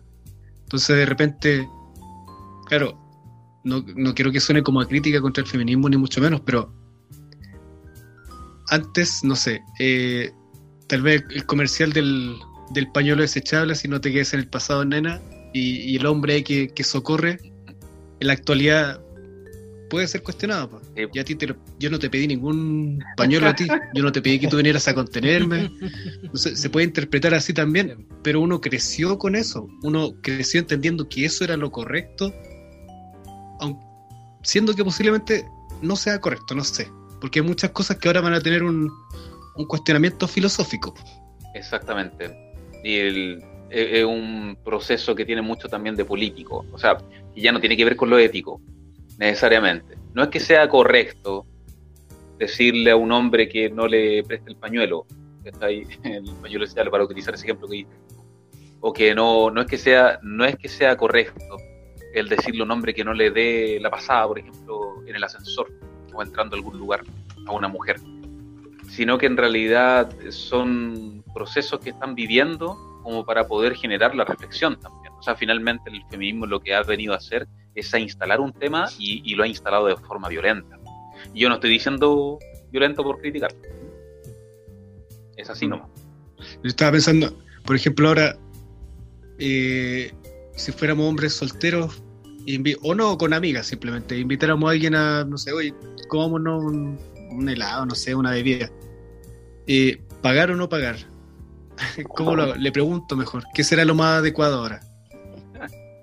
Porque me acuerdo, hay un, un video muy bueno de estos que hace Walkie Talkie, que están como la... eh, ¿cómo se llama? Las citas, distintos tipos de citas. Entonces está la que es como la pachamámica y está la que es la feminista. Entonces, claro, el tipo le ofrece pagarle y dice, ¿tú crees que tu plata vale más que la mía? ¿Cachai? Tú- yo no necesito que tú me pagues a mí. Entonces, bueno, Como también hay mujeres que están Hay que- más como al, al concepto antiguo que les gusta que las inviten todavía, entonces como que no Sí. sabéis hoy en día a cuál, a cuál apelar. Y que están en una situación súper incómoda. Porque dicen, yo no me siento identificada con eso. O yo a la marcha quiero llevar a mi pololo o, o mi esposo. Mi, mi esposa me dice, "Pues, tú eres mi pareja, eres mi amigo, mi compañero. ¿Yo por qué voy a ir solo a una marcha porque no hay que llevar a los hombres? No, no puede ser. Entonces hay, hay discusión ahí entre medio también.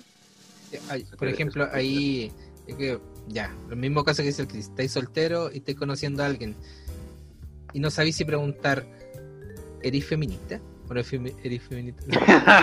¿Cómo llegáis a ese punto así como, oye, y- pero, pero, no sé si, ¿cachai? Es fuerte, o sea, Claro. no sabéis cómo... Y te, puede- te pueden censurar por preguntarle también. Claro. pues, Sí. Fíjate, po, siglo XXI. Sí, en realidad. Pero a hay, mí me hay pasa situaciones. un caso bien, Dale. un caso puntual con mi hermana chica. Mi hermana, bueno, tiene 11 años. Y yo siempre que abro la puerta, le digo, pasa.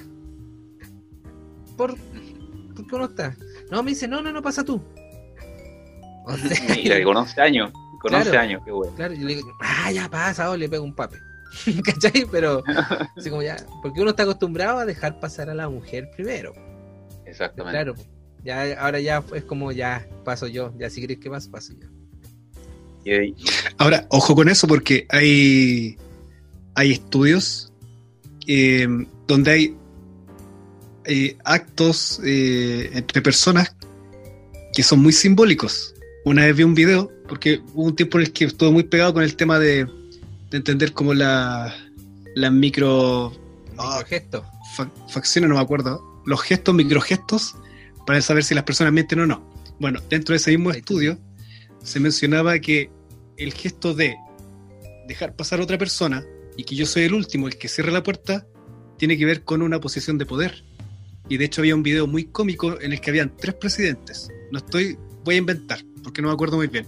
Pero ponte tú era Rusia, Estados Unidos y Japón. Y los tres estaban parados sin entrar, esperando que entraran los otros. Porque tenían que ver con eh, significado de poder. Claro, ¿quién tiene el poder ahí? Efectivamente. Es cultural finalmente. Es un tema cultural. Y por eso se entiende que son procesos lentitos.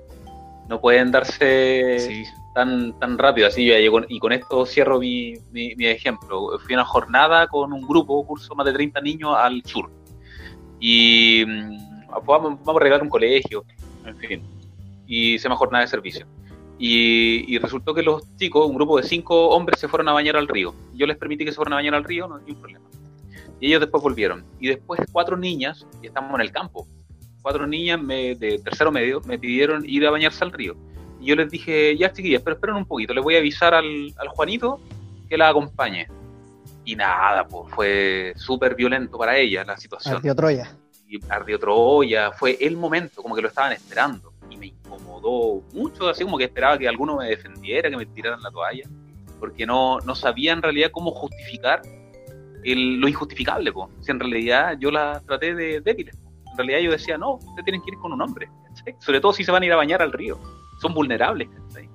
Las pueden mirar, les pueden hacer mm. algo. Y nada, al final igual las dejé ir solas. O sea, como que no, no peleé porque dije, no, ya me tengo que adaptar. Pero igual yo por dentro sentía, oh, pensaba en los apoderados, en los papás de ella. Chuta, estoy siendo irresponsable, a lo mejor por dejarla ir sola. Pero a los hombres sí los dejé ir solos. Y nunca me sentí responsable. Ellos que vayan. Mm. Si les pasa algo ya, la mala suerte. pero, pero si les pasaba algo a ella, no, pues el responsable iba a ser yo por no haberla cuidado. Ahí a, a modo Ya, Paulillo, no da el tiempo porque tú tienes que ir a hacer tus atenciones maritales. no, no queremos eh, negarte ni privarte de ese de esa responsabilidad tan, tan grande. Ah, Qué bueno que alguien en esta conversación lo haga. Muy bien, Paulito. wow, golpe bajo. Afuera. Afuera. Pablo, la pregunta. Ahora te vamos a poner a ti en, en una situación de conflicto. Mirando el contexto nacional chileno. Mira, se da para dos cosas. Eh, la idea era hablar sobre el COVID y todos sus derivados, pero no como COVID como enfermedad, sino la postura filosófica, porque hay una postura filosófica que está que está en todas partes. La filosofía está en todas partes, ¿cierto? Se, se respira, es como el aire, no se ve, pero, pero ahí está. ¿Ah? ¿Cómo, ah, ¿cómo quedé ahí? ¿Ah? bueno, loco, bueno. Entonces, según los filósofos que tú has eh, conocido, que has estudiado, las decisiones que se han tomado en relación a esta pandemia en este país corresponden a qué mirada o a qué origen filosófico. Si es que, si es que se pueden identificar, si es que lo, lo has logrado identificar. Las respuestas que se han dado. Mm. Por favor. Sí, mira, bien, humildemente. Hay mm, una, mm, un paradigma neoliberal y que está basado en Milton Friedman, Hayek, bueno, son estudiosos, académicos de la Escuela de Chicago, el Friedman, sobre todo, ¿cierto? Eh, donde instala la, idea de que todo tiene que liberalizarse, todo tiene que, todo tiene que ser libre, a nivel empresarial si se quiere. Entonces es difícil para un país como el nuestro, que es neoliberal, eh, poner restricciones a la, a, la, a la, empresa, a la libertad de empresa. Eh, y por otro lado, bueno, eso como en síntesis, síntesis, o sea, es un paradigma que llama, por decirlo así, a la libertad y entonces estas personas del gobierno, por ejemplo, no, no podían entender, porque no les cabía, por decirlo así, cabezas, en sus concepciones del mundo, de mundo, el que pudieran, el que pusieran cortapisas u obstáculos a la libertad de las personas. Entonces, por eso decían, no, hay que volver a la normalidad, vaya a tomarse un cafecito a dos metros de distancia y cosas por el estilo. La subsecretaria Daza eh, cayó en ese blooper, ¿no? El, por otro lado, por ejemplo, este filósofo coreano-alemán que está como muy de moda, eh, Byul-Chul Han, él señala, pone como de relieve el otro tipo de paradigma, donde el Estado es más importante que el individuo, el colectivo es más importante que el individuo. Y ahí saca de ejemplo a China. Entonces, no sé si contigo, Cristian, en algún momento habré conversado de esto, de que en China, por ejemplo, según lo que está informando Byul-Chul Han, en China, si tú sales con ciertos grados de fiebre, o no, o, sales y tú estás diagnosticado con COVID y sales de tu casa y no puedes salir de tu casa, inmediatamente un dron se acerca a dos metros de tu cabeza y te tiene una multa, imprime una multa y te la lanza por la cabeza. Por dar un ejemplo, si te metes a un metro, a un sistema de transporte público y, y estás con fiebre, hay un mecanismo que detecta que tú tienes fiebre y le lanza una alarma a todos los usuarios del metro que están cerca tuyo para que se alejen de ti. Entonces dice, por ejemplo, ve el celular, la aplicación te dice, esta persona tiene fiebre, está a dos metros tuyo y tal persona. Y tú tienes la libertad de alejarte, por ejemplo. Eso es control. Y ahí hay un paradigma de vida, de Estado, donde es el Estado el que regula, el que ordena todo y el que controla y que, y que, y que provee bienestar. En el caso del paradigma chileno, neoliberal, no es así. O sea, el, el, Estado tiene que ser pequeñito, débil. Lo único que tiene que hacer es propiciar la libertad de los otros. Así que yo diría como esa oposición, esa oposición entre, entre dos paradigmas, uno que es estatal y otro que es liberalizante, por decirlo así. No sé si, si me explico. Sí, y según tu entendimiento, o, o tu lógico, ¿cuál sería el más apropiado? ¿O sería una mixtura de ambos? ¿Qué, qué es lo que, qué es lo, que es lo, lo mejor para nosotros? Eh, por ejemplo, el, ¿Qué sería mejor? El, el, el, neoliberalismo se entiende como una especie de, de liberalismo extremo. ¿ya? Y el, liberalismo económico surge con Adam Smith, que él plantea también la libertad, pero, pero la plantea con, con, con muchas más regulaciones que, que lo que se entendió después. Por ejemplo, Adam Smith plantea de todas formas que el Estado debiera garantizar, por ejemplo, o, proveer el derecho a la, a la, educación, entendiendo la educación como un derecho, por, por dar un ejemplo. Y, y, así el neoliberalismo no lo entiende así. La educación es un servicio, se puede vender, Tú puedes lucrar con ella, hasta cierto punto Chile se lucró y se sigue lucrando de cierta forma. Entonces yo lo, lo que creo es que no es que yo sea liberal, pero estaría de acuerdo con que hubiese, hubiese un estado de cosas donde hubiera cierto grado de libertad, si se quiere, en ese, en ese aspecto, en el aspecto del liberalismo, pero con ciertas regulaciones. A mí no me molestaría que se viviera así, con mercado, por ejemplo, pero con salud gratis y, de calidad, y educación lo mismo. ¿Ya? Eh, es lo que pienso humildemente. Y si viviera un socialismo, si se quiere, que, no sé, se habla de ciertos países, China, por ejemplo, creo que tampoco me molestaría, insisto, en la medida que se respetara la dignidad de las personas, ese es el tema, que se, respetara la persona como tal. ¿ya? Así que no, no, tengo como una visión dogmática tampoco, y no quiero tenerla tampoco, sino sería antifilosófico. ¿Debo hablar? Nos dejó con la boca abierta. Luis. eh, a ver. Iba, quería abordar otro tema que tal vez se desprende. A mí me genera harta, eh, bastante curiosidad y aprovechando que tenemos acá al, al, especialista o al profesional del área, la ética tiene un poco de relación, me imagino, con la filosofía, ¿cierto? Absoluto, es una rama, sí. Ya. Yeah. porque quería saber en tú, porque mencionaste el tema del, como del, del control de las masas versus el liberalismo. Y me imagino que en los países que han estado más afectados con respecto al, al coronavirus, Chile me imagino que, que ha estado en, esta, en esa situación, del dilema ético a la hora de tener que salvar a una persona u otra. Me imagino que lo ha vivido más de algún profesional de la salud al tener, al decir, oye, tengo a, esta a estas dos personas que están igual de graves, pero esta persona tiene 80 años y cinco enfermedades más aparte de COVID, y esta otra persona tiene 40 años y solamente tiene, no sé, resistencia a la insulina. Entonces, tengo un solo respirador artificial, ¿a quién conectamos? O sea, Claro. no sé si, si, Sí, si has, has pensado, te has cuestionado ese dilema ético hoy en día de, al momento de tener que llegar a, a- decidir qué vida salvar, qué, qué hacer, o sea, ¿por qué una vida tiene que ser más importante que la otra? Yo creo, ¿no? Claro que sí. Allá en Luis, en, en- en cuarto básico, por ejemplo, le planteó a los chicos el dilema de a quién salvar, a un perro o a un anciano o abuelita. Van ambos atravesando la calle y ambos van a ser atropellados sí o sí, sin poder evitarlo. Pero tú tienes la posibilidad de salvar a uno empujándolo. ponte. Y claro, se genera toda una hecatombe ahí con los niños, salvando unos a la abuelita, porque tienen abuelitas ellos también, entonces es complicado matar a la abuelita, sacrificarla. Pero tú salvando al perro. El perro, a diferencia de la abuela, está en buen estado de salud y es joven. Entonces, lo que hacen ellos de cierta manera, asignar más valor a una vida que otra. En el caso de la, de la ética, yo me, me afirmo un poco de la ética kantiana, cada vida eh, tiene dignidad. Entonces, toda vida vale solamente por ser una vida humana. En ese sentido, no habría diferencia entre la vida de un anciano y la vida de un niño, por ejemplo.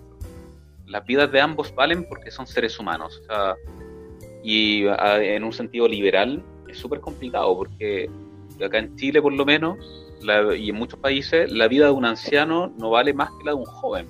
El, el anciano es tratado como un lastre, ya Eh, es una carga adicional. Si, si tiene una pensión que es bajita, más carga todavía hay que alimentarlo, hay que cuidarlo a veces, mudarlo en ocasiones, situaciones súper complejas, gente que vive situaciones muy complicadas. Entonces como que este sistema, este estado de cosas te hace desvalorizar un poco la vida del anciano, a diferencia de la vida de un niño que tiene todo un futuro por delante.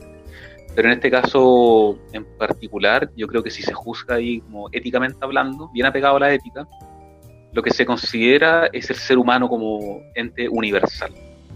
Y en ese sentido, el anciano, al, al, al no tener la posibilidad de reproducirse, y ahí nos metemos con la biología, al no tener la posibilidad de reproducirse, eh, como que ya hay, una, ya hay una selección natural previa, o sea, va a morir en algún momento. En cambio, la persona joven tiene esa posibilidad de, de reproducirse.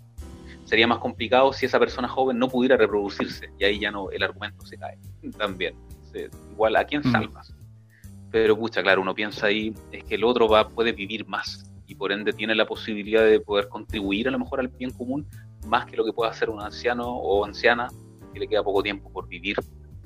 Entonces es difícil esa pregunta, pero finalmente, claro, yo creo que todas las personas actuaríamos, el sentido común nos mandaría a sacrificar a la persona más vieja. Y no sería contradictorio con la ética quizá eso. ¿Ya? Mm. Creo. Lo duro yo creo que es que, que algo que está pasando. Eso es lo, lo triste igual, que en el fondo tienen que estar tomando esa decisión y no es fácil. No hay, no hay preparación para eso. No hay preparación para eso. Y los médicos juzgan de todas maneras desde la bioética. También. La bioética tiene principios. Entonces, tienen que de cierta manera tomar algunas decisiones. Aunque, aunque no, no, no creo que la bioética en tu caso responda a este dilema. No, no hay principios que digan tienes que eliminar o salvar al más joven. No existe eso. Ahí como que habría una suerte de vacío. Pero yo creo que ahí opera la selección natural. O sea, dicen, no, esta persona va a morir pronto, entonces no hay nada que hacer es complicado. Si uno ve la película Armagedón, ayer o antes de ayer se me ocurrió ver la película Impacto Profundo. Eh, con mis hijas, y son chiquititas. Son dos parecidas, ¿cierto? Armagedón e Impacto Profundo son las dos ¿No son la misma? que creo que son dos No, no. distintas. Son distintas. Ah, Son distintas. Entonces este Impacto Profundo, donde Morgan Freeman es como el presidente de la República de Estados Sí. Unidos, ¿cierto? Pero creo que tienen la misma, exactamente la misma lógica. Por eso se parecen tanto. Sí, pero, pero la otra es más taquillera, es como más gringa la, la otra. En cambio esta, donde Morgan Freeman es el, el presidente, está como más basada en la ciencia, está más basada en el dilema de a quién salvar. Entonces mis hijas ahí, claro, están consternadas al ver que por decreto, no sé, todas las personas mayores de 50 años iban a morir, por decreto. solamente se salvaba a la gente menor de 50. Entonces uno puede ver que en, la historia siempre es así. Así son las cosas. Y el adulto siempre se sacrifica también por el más joven. Es una cuestión muy común. Igual me preocupa el dilema este que te planteaste al cuarto básico, porque si salváis al perrito o la, o la abuela de un empujón, ¿y qué pasa si la señora se cae y se quiebra las, las caderas? De hecho está planteado. está planteado, se le dice al niño y si tú empujas a la abuela, existe de todas formas una gran posibilidad de que muera. Entonces, claro. Por eso me reí de antes que, bueno, no salió, pero obviamente me reí, pero para mí, así como, o sea, el tiro se me vino a la cabeza. bueno, ya, No, me imagino, después de esa clase, llegó el niñito a la casa a abrazar a su abuela, así, con un amor que la abuelita no tenía idea por qué. Y le puso los pañales más firmes. Digo, la clase de filosofía igual tiene ese componente afectivo, donde ellos piensan en su abuelita, pero otros piensan en sus mascotas. Entonces hay niños que van a valorar muchas veces más a la mascota que a la abuela. Y se genera una gran discusión, un quilombo diríando que se genera ahí. Pablo, te quería, te quería hacer una pregunta, no es la pregunta de CR por si acaso, esa la concedo a, a mis compañeros. Si tú fueras vendedor y tu producto es la filosofía, mm. eh, ¿cómo la venderías? ¿Cuál es, ¿Cómo se hace esta invitación? ¿Por qué es importante? Porque la filosofía ha sido despreciada últimamente, ¿no? O sea, esto de que ya no esté en la asignatura, o están presentes en los colegios, o que tenga menos horas. O sea, de hecho, hasta historia va a tener menos horas, eh, educación cívica ya desapareció. Eh, hay como un desprecio por, esta, por estas ramas que tienen que ver con, con reflexionar más, con mirar el espacio en el que vivimos, el entorno y nuestra nuestra posición, nuestro rol en él. Si tuviera la oportunidad de, vender la filosofía, ¿por qué? ¿Y cómo? ¿Por qué es importante aprender filosofía, Pablo? Ya, pues ahí el Luis, especialista en marketing, entonces como que complicado. Es como hablar, hablar en inglés frente a un profe de inglés. Em, mira, yo creo que utilizaría como la, como la psicología inversa, porque no hay ninguna defensa que pueda hacer de la filosofía así como desde el marketing. Ninguna, de hecho es como al revés. Diría algo así como que si tienes un problema, la filosofía te permite ver que tu problema es más complejo de lo que creías. Algo por el estilo. en realidad, a que te des cuenta que el problema que tienes puede ser incluso peor. Claro. Ahora, entiendo por qué la filosofía ha perdido terreno en este país. es como es que siendo súper honesto, eh, siendo súper honesto, así como tiene un alumno, cuando los alumnos me preguntan, profe, ¿de qué sirve la filosofía? No sirve de nada. Eso es lo que le pregunto, honestamente. ¿Puedo salir en tu defensa, Pablo? ¿Cómo, Luis? ¿Puedo salir en tu defensa? Ya, sí. ¿Cris va a aportar algo? No, pero dale nomás, sigue tu, inspiración. Dale, porque eh, yo, desde mi el punto de vista de la ignorancia y de lo poco que sé de filosofía, soy alguien que jamás tuvo filosofía en el colegio, ni me ha interesado leer, ni nada. Pero sí para mí es, el concepto de filosofía es como el, el análisis y el cuestionamiento de, de todo como sociedad. Entonces, creo que si tuvieras que vender la filosofía y defenderla hoy en día en nuestra sociedad, yo creo que tienes hartas ventajas o hartos puntos a favor en, en, decir, oye, en la sociedad desde siglos hacia atrás tomó un rumbo total y absolutamente capitalista, de consumo y de exitismo, en donde hemos visto las falencias de ese sistema, porque hemos perdido la, la hemos dejado de darle importancia a la persona y a los valores como persona a la hora de tomar decisiones.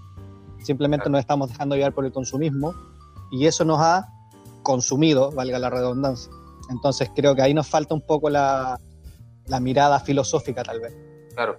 O sea que de, cierta forma la, filosofía, si se quiere, te, te permite también vivir o tener cierto grado de bienestar independiente de los problemas que haya. De hecho, como que lo que a uno le aporta yo creo que ahí, no, no, sin temor a equivocarme, creo que lo que tienen tanto los profesores de filosofía como los filósofos es la capacidad un poco de vivir con lo sencillo, con, lo poco. No, y eso eh, es una gran ventaja, porque en realidad uno está súper contento con, con, las cosas simples. Y, a diferencia de los artistas, por ejemplo, yo no necesito cantar o tener instrumentos musicales o, o pinceles para pintar un cuadro o inspiración. No, como que te bastas a ti mismo con tu cabeza nomás estás pensando. Como que el Alzheimer yo creo que sería un gran atentado para mi persona, a lo mejor, y para cualquier persona que se dedique a eso. Pero mm, en el fondo, esa es como la defensa que, claro, ahí consigo con lo que dices tú, es valorar lo sencillo, lo simple, lo humano. Muy de acuerdo. Oye, Pablo, bueno, yo creo que esta es como la pregunta de cierre, pero no va a ser un cierre. Después vamos a tener otra cosita. Eh, yo creo que todos, todos tenemos un fin. O sea, tú estudiaste filosofía, estás enseñando filosofía eh, para llegar a un punto. ¿Cuál es el punto que tú, o sea, cuál es la enseñanza o, la marca que tú quieres dejarle a tus alumnos una vez que ya salen de cuarto medio o se van de otro colegio y después digan, oye, sabéis que yo tuve este profe de filosofía, luego que me dejó marcado. Lo que, lo que te mencioné delante como del dilema que hablamos eh, el otro día. ¿Cuál es la marca, la, huella que te, gustaría dejar en tu alumno? A ver, como que ahí como siguiendo un poco el, ejemplo de Luis, que se mandó a cambiar a Nueva Zelanda, ¿cierto? El, como que yo esperaría a mis estudiantes que quisieran arrancar, ¿ya? No, no de mí, pero, pero sí de cierta manera el que quisieran aventurarse, en que emprendieran nuevos rumbos, que no le tuvieran miedo a la vida, que la enfrentaran. ¿ya? Y arrancarse, ojo, no, no solamente viajar. Hay muchas formas de viajarte. ¿ya? Entonces, eso, que se bastaran a sí mismos, que, que, quisieran buscar, indagaran. ¿ya? Yo creo que en ese sentido yo me, sentiría plenamente realizado el, el, haber aportado un poco a la autonomía. No el que me estén buscando todo el tiempo, que me digan, profe, tengo una duda de filosofía, que de repente pasa y no está mal, igual le ayuda pero me refiero a que estoy, estoy muy feliz, muy contento cuando ellos logran, eh, logran ser autónomos. Si yo lograra eso o aportara un poco a su autonomía, me siento plenamente satisfecho y realizado. Si logro hacer eso. ¿Y, te, ha pasado que ya has tenido alumnos que ya han salido de cuarto medio y, después te buscan? ¿O no? ¿O no te ha pasado? me, pasan las dos cosas. Estudiantes que me buscan, por ejemplo, para ver las famosas normas APA todo el tiempo. Profe, tengo una tarea acá en Derecho y están estudiando Derecho. Una estudiante, Diego. Y ahí me pregunta por las normas APA, que son normas como de escritura, para redactar un texto. Ya. Eh, algunos que me preguntan por materias filosóficas. Otro en Instagram me pidió que está estudiando diseño y me pidió libros de filosofía porque decía diseño me encanta, pero no hay nada de filosofía acá. Nada y he hecho mucho de menos eso. Ahí le mandé algunos textos que tenían que ver con el diseño además. Y, me pasó algo muy bonito, la Anaís Bastías, una estudiante que tuve hace dos, tres años salió, eh, me, habló la otra vez desde, desde su clase de, de, introducción a la filosofía, creo que era, y estaba estudiando trabajo social en la Chile. Y me mandó un mensaje, yo estaba en un consejo profesor, y me dice, en este momento, profesor, estoy en, en mi primera clase de introducción a la filosofía, o la segunda era, parece y, me, acordé mucho de ustedes, siento que lo que me enseñó me, ha servido mucho. Me ha servido mucho para entender lo que estoy haciendo y para sentirme segura. Así que, ay, está completamente lleno. Como que no gano mucho en dinero, pero con eso ya estoy absolutamente pagado. Mm. Bueno, desde lo personal, yo puedo contar una experiencia en la que yo estaba estudiando diseño gráfico, de hecho. Ya que mencionaste diseño, pero por suerte en el primer semestre había filosofía. No entiendo por qué, no sé cuál sería el motivo. Lo que sí recuerdo que el profesor de filosofía se llama Patricio Moraga. Nos decía em, que lo que él tenía que enseñar lo tomó y se lo metió en el bolsillo y él dijo, no, yo les voy a enseñar esto, porque esto es más importante. Y por lo menos para mí fue, fue trascendental, yo creo que fue un antes y un después. Porque en el fondo me hizo mirar la vida de otra forma, como cuando uno se pone los lentes de sol eso, no, no hay otra explicación, es simplemente poner un lente distinto y fijarse en detalles que antes uno no, no había podido ver. Sí, porque Y agradezco harto, agradezco harto esa, esa clase de filosofía. De hecho, por eso mm, siento que es triste igual que esté tan como menospreciada o, o- o que se le mire como, ah, no, es que esto es solo para las, las personas que están en, en la elite, los que pueden. Ah. Pero no, debería, debería ser mucho más, más democrática. más promovida. Es que no, no es Sí. conveniente la filosofía, si se quiere. O sea, como que por dos razones tiene un- está como en el desprestigio. Una, porque los filósofos hablan difí- en difícil, como parece estar hablando en otro idioma, muchas veces. Los, ac- los académicos, ya, súper complicado. Eh, y eso aleja, aleja, están hablando desde una nube. Y, y por otro lado, el, el tema es que no es, no es conveniente, porque cuestiona en cualquier en cualquier sistema político la filosofía pone el cuestionamiento. Y eso a la autoridad le parece que es un poco complicado. Hace unos 10, 15 años, el presidente de la CUT, de hecho, una tendencia como más de izquierda, dijo que detrás de las protestas había puros profesores de filosofía, inútiles subversivos. Eh, utilizó esa expresión. Y, y la verdad es que sí, pues la filosofía es inútil y es subversiva. Tiene, tiene toda la razón. Él, él lo, él lo dijo enojado. él lo dijo enojado, pero dio en el clavo. Porque la filosofía no es como un martillo, po. No, no es como la medicina tampoco. No, no sirve para salvar vidas. Pero, pero, pero sirve para cambiar a las personas, para mudar la mirada y contribuir. en.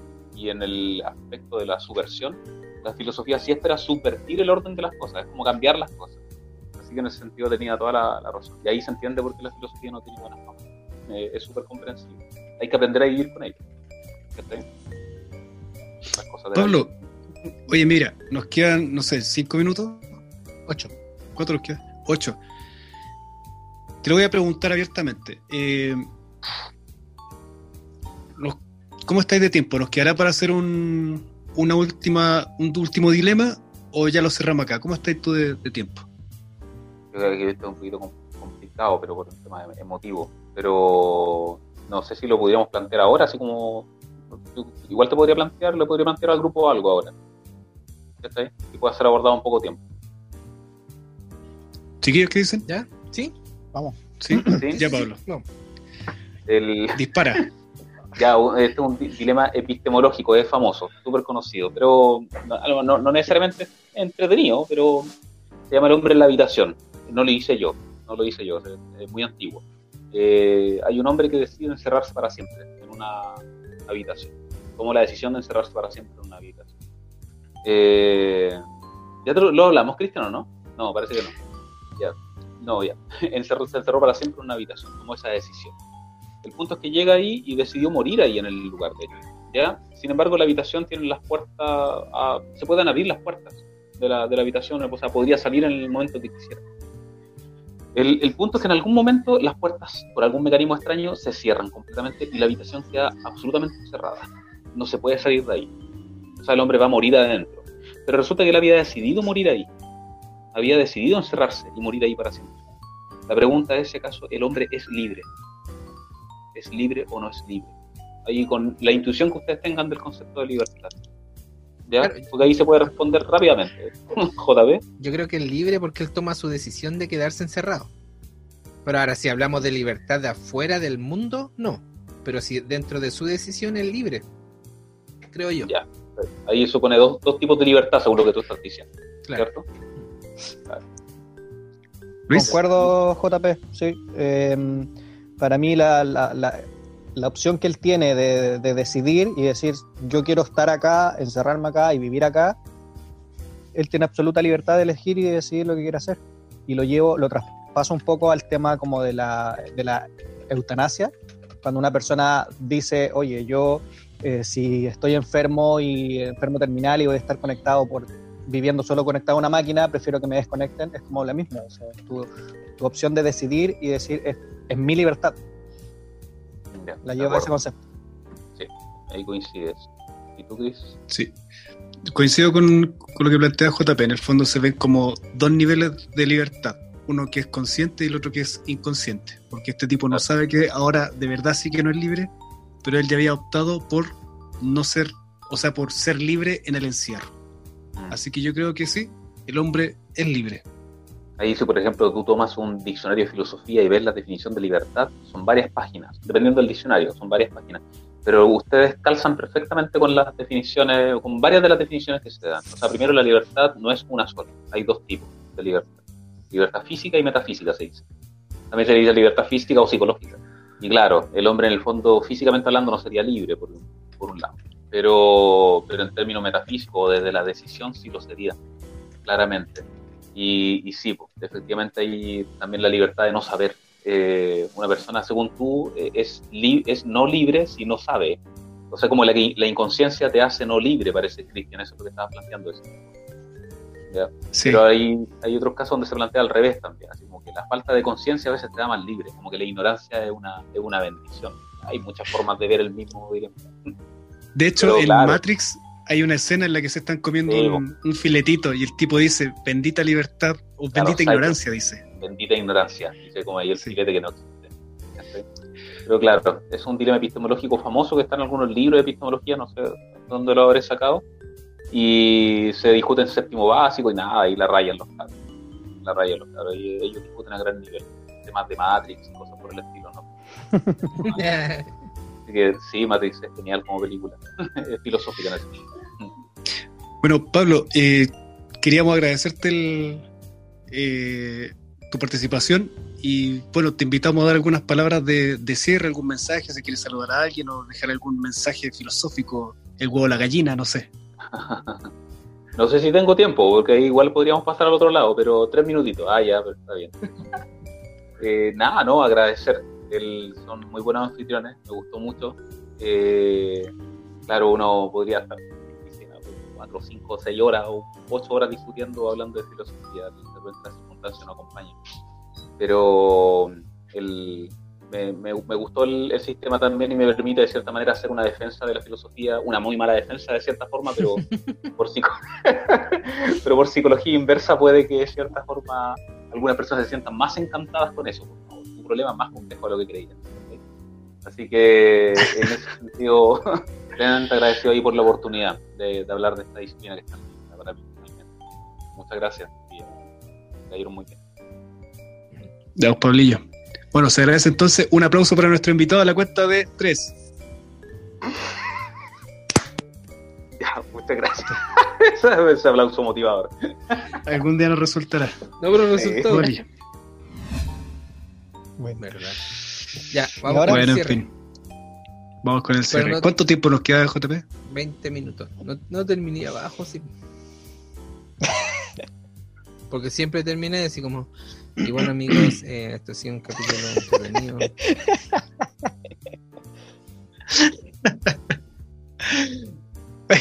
Acuérdense que mañana tenemos grabación, yo mañana trabajo, así que.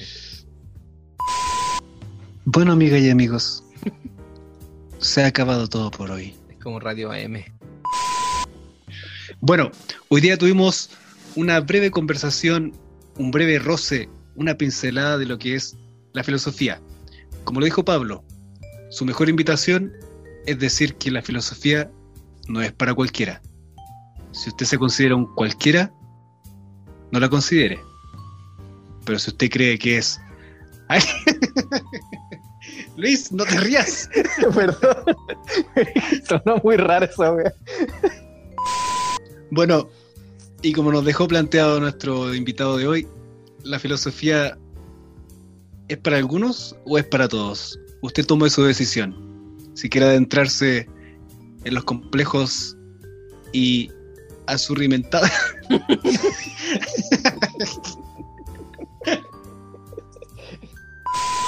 bueno, amigas y amigos, y como nos dijo nuestro invitado del día de hoy, la filosofía está ahí, disponible para, para-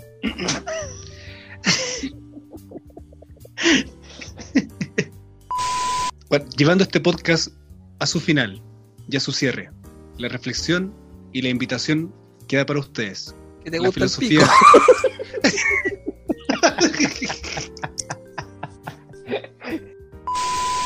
Amigas y amigos de este podcast, ya lo dijo nuestro invitado, la filosofía está disponible. Acérquense, conózcanla. a tres lucas la hora. Ahora, es tercera vez que dice esa frase. Yo me pregunto, ¿dónde dijo esa weá, Pablo? Revoltosas y revoltosas de este podcast más revoltoso.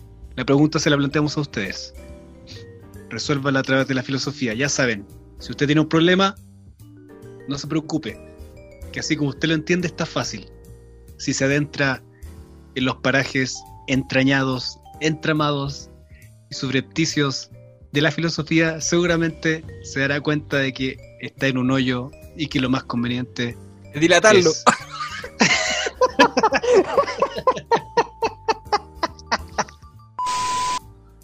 Revoltosas y revoltosos, ya lo sabemos, la filosofía nunca va a tener un tiempo suficiente para ser abordada completamente.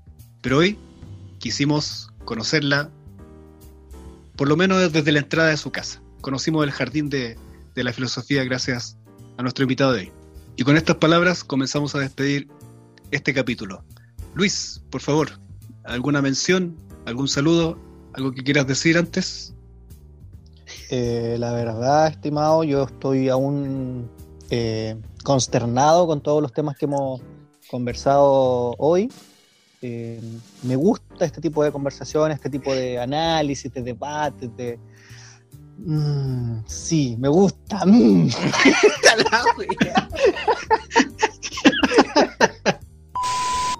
Entonces, eh, nada, feliz de poder generar este tipo de cuestionamientos en, en nuestros escuchas y... Ay, no sé cómo seguir. no, bueno, Chris, eh, yo feliz de haber sido parte de este capítulo. Ojo, es mi segundo capítulo, dijeron que eran tres a prueba. ¿ya? Voy, vamos bien hasta ahora. Y feliz de haber eh, participado de este capítulo, la verdad que un tema que conocía muy poco, hoy me voy sabiendo un poquito más que ayer, muy bien, y feliz de que la gente también se pueda, que se pueda generar este diálogo, este, este tipo de planteamientos o debates en sus familias, con sus amigos, así que bien, feliz de poder aportar un granito de arena en la sociedad, creo yo. JP, ¿tú qué dices? Y nada, pues, oye, recordar lo que siempre digo, eh, el Instagram estamos de revuelta. Eh, también estamos en YouTube, que impresionantemente, bueno, ya están todos los capítulos, van a ir saliendo día a día y van, vamos teniendo visualizaciones, ¿eh? ojo, ojo que eso ustedes no lo sabían, pero hay gente que no está viendo en YouTube, cosa, cosa que no tiene, como no tiene Spotify, lo ven en YouTube. Y eso, no, saludo a todos los que nos, escuchan y agradecer la buena onda a todos los, que quieran participar. Bienvenidos sean, ahí les voy a dejar el, en el, Instagram, nos pueden escribir. Mentira, estoy rellenando, no sé qué decir. Así que nada, pues con eso me despido. Chris, Bueno, yo me despido desde acá, aunque no sé si realmente acá sea acá. Pero ustedes que están allá, escúchenlo y libérense. Free your minds. Hasta luego, muchachos. Chao, chao. ¡Chau! chao.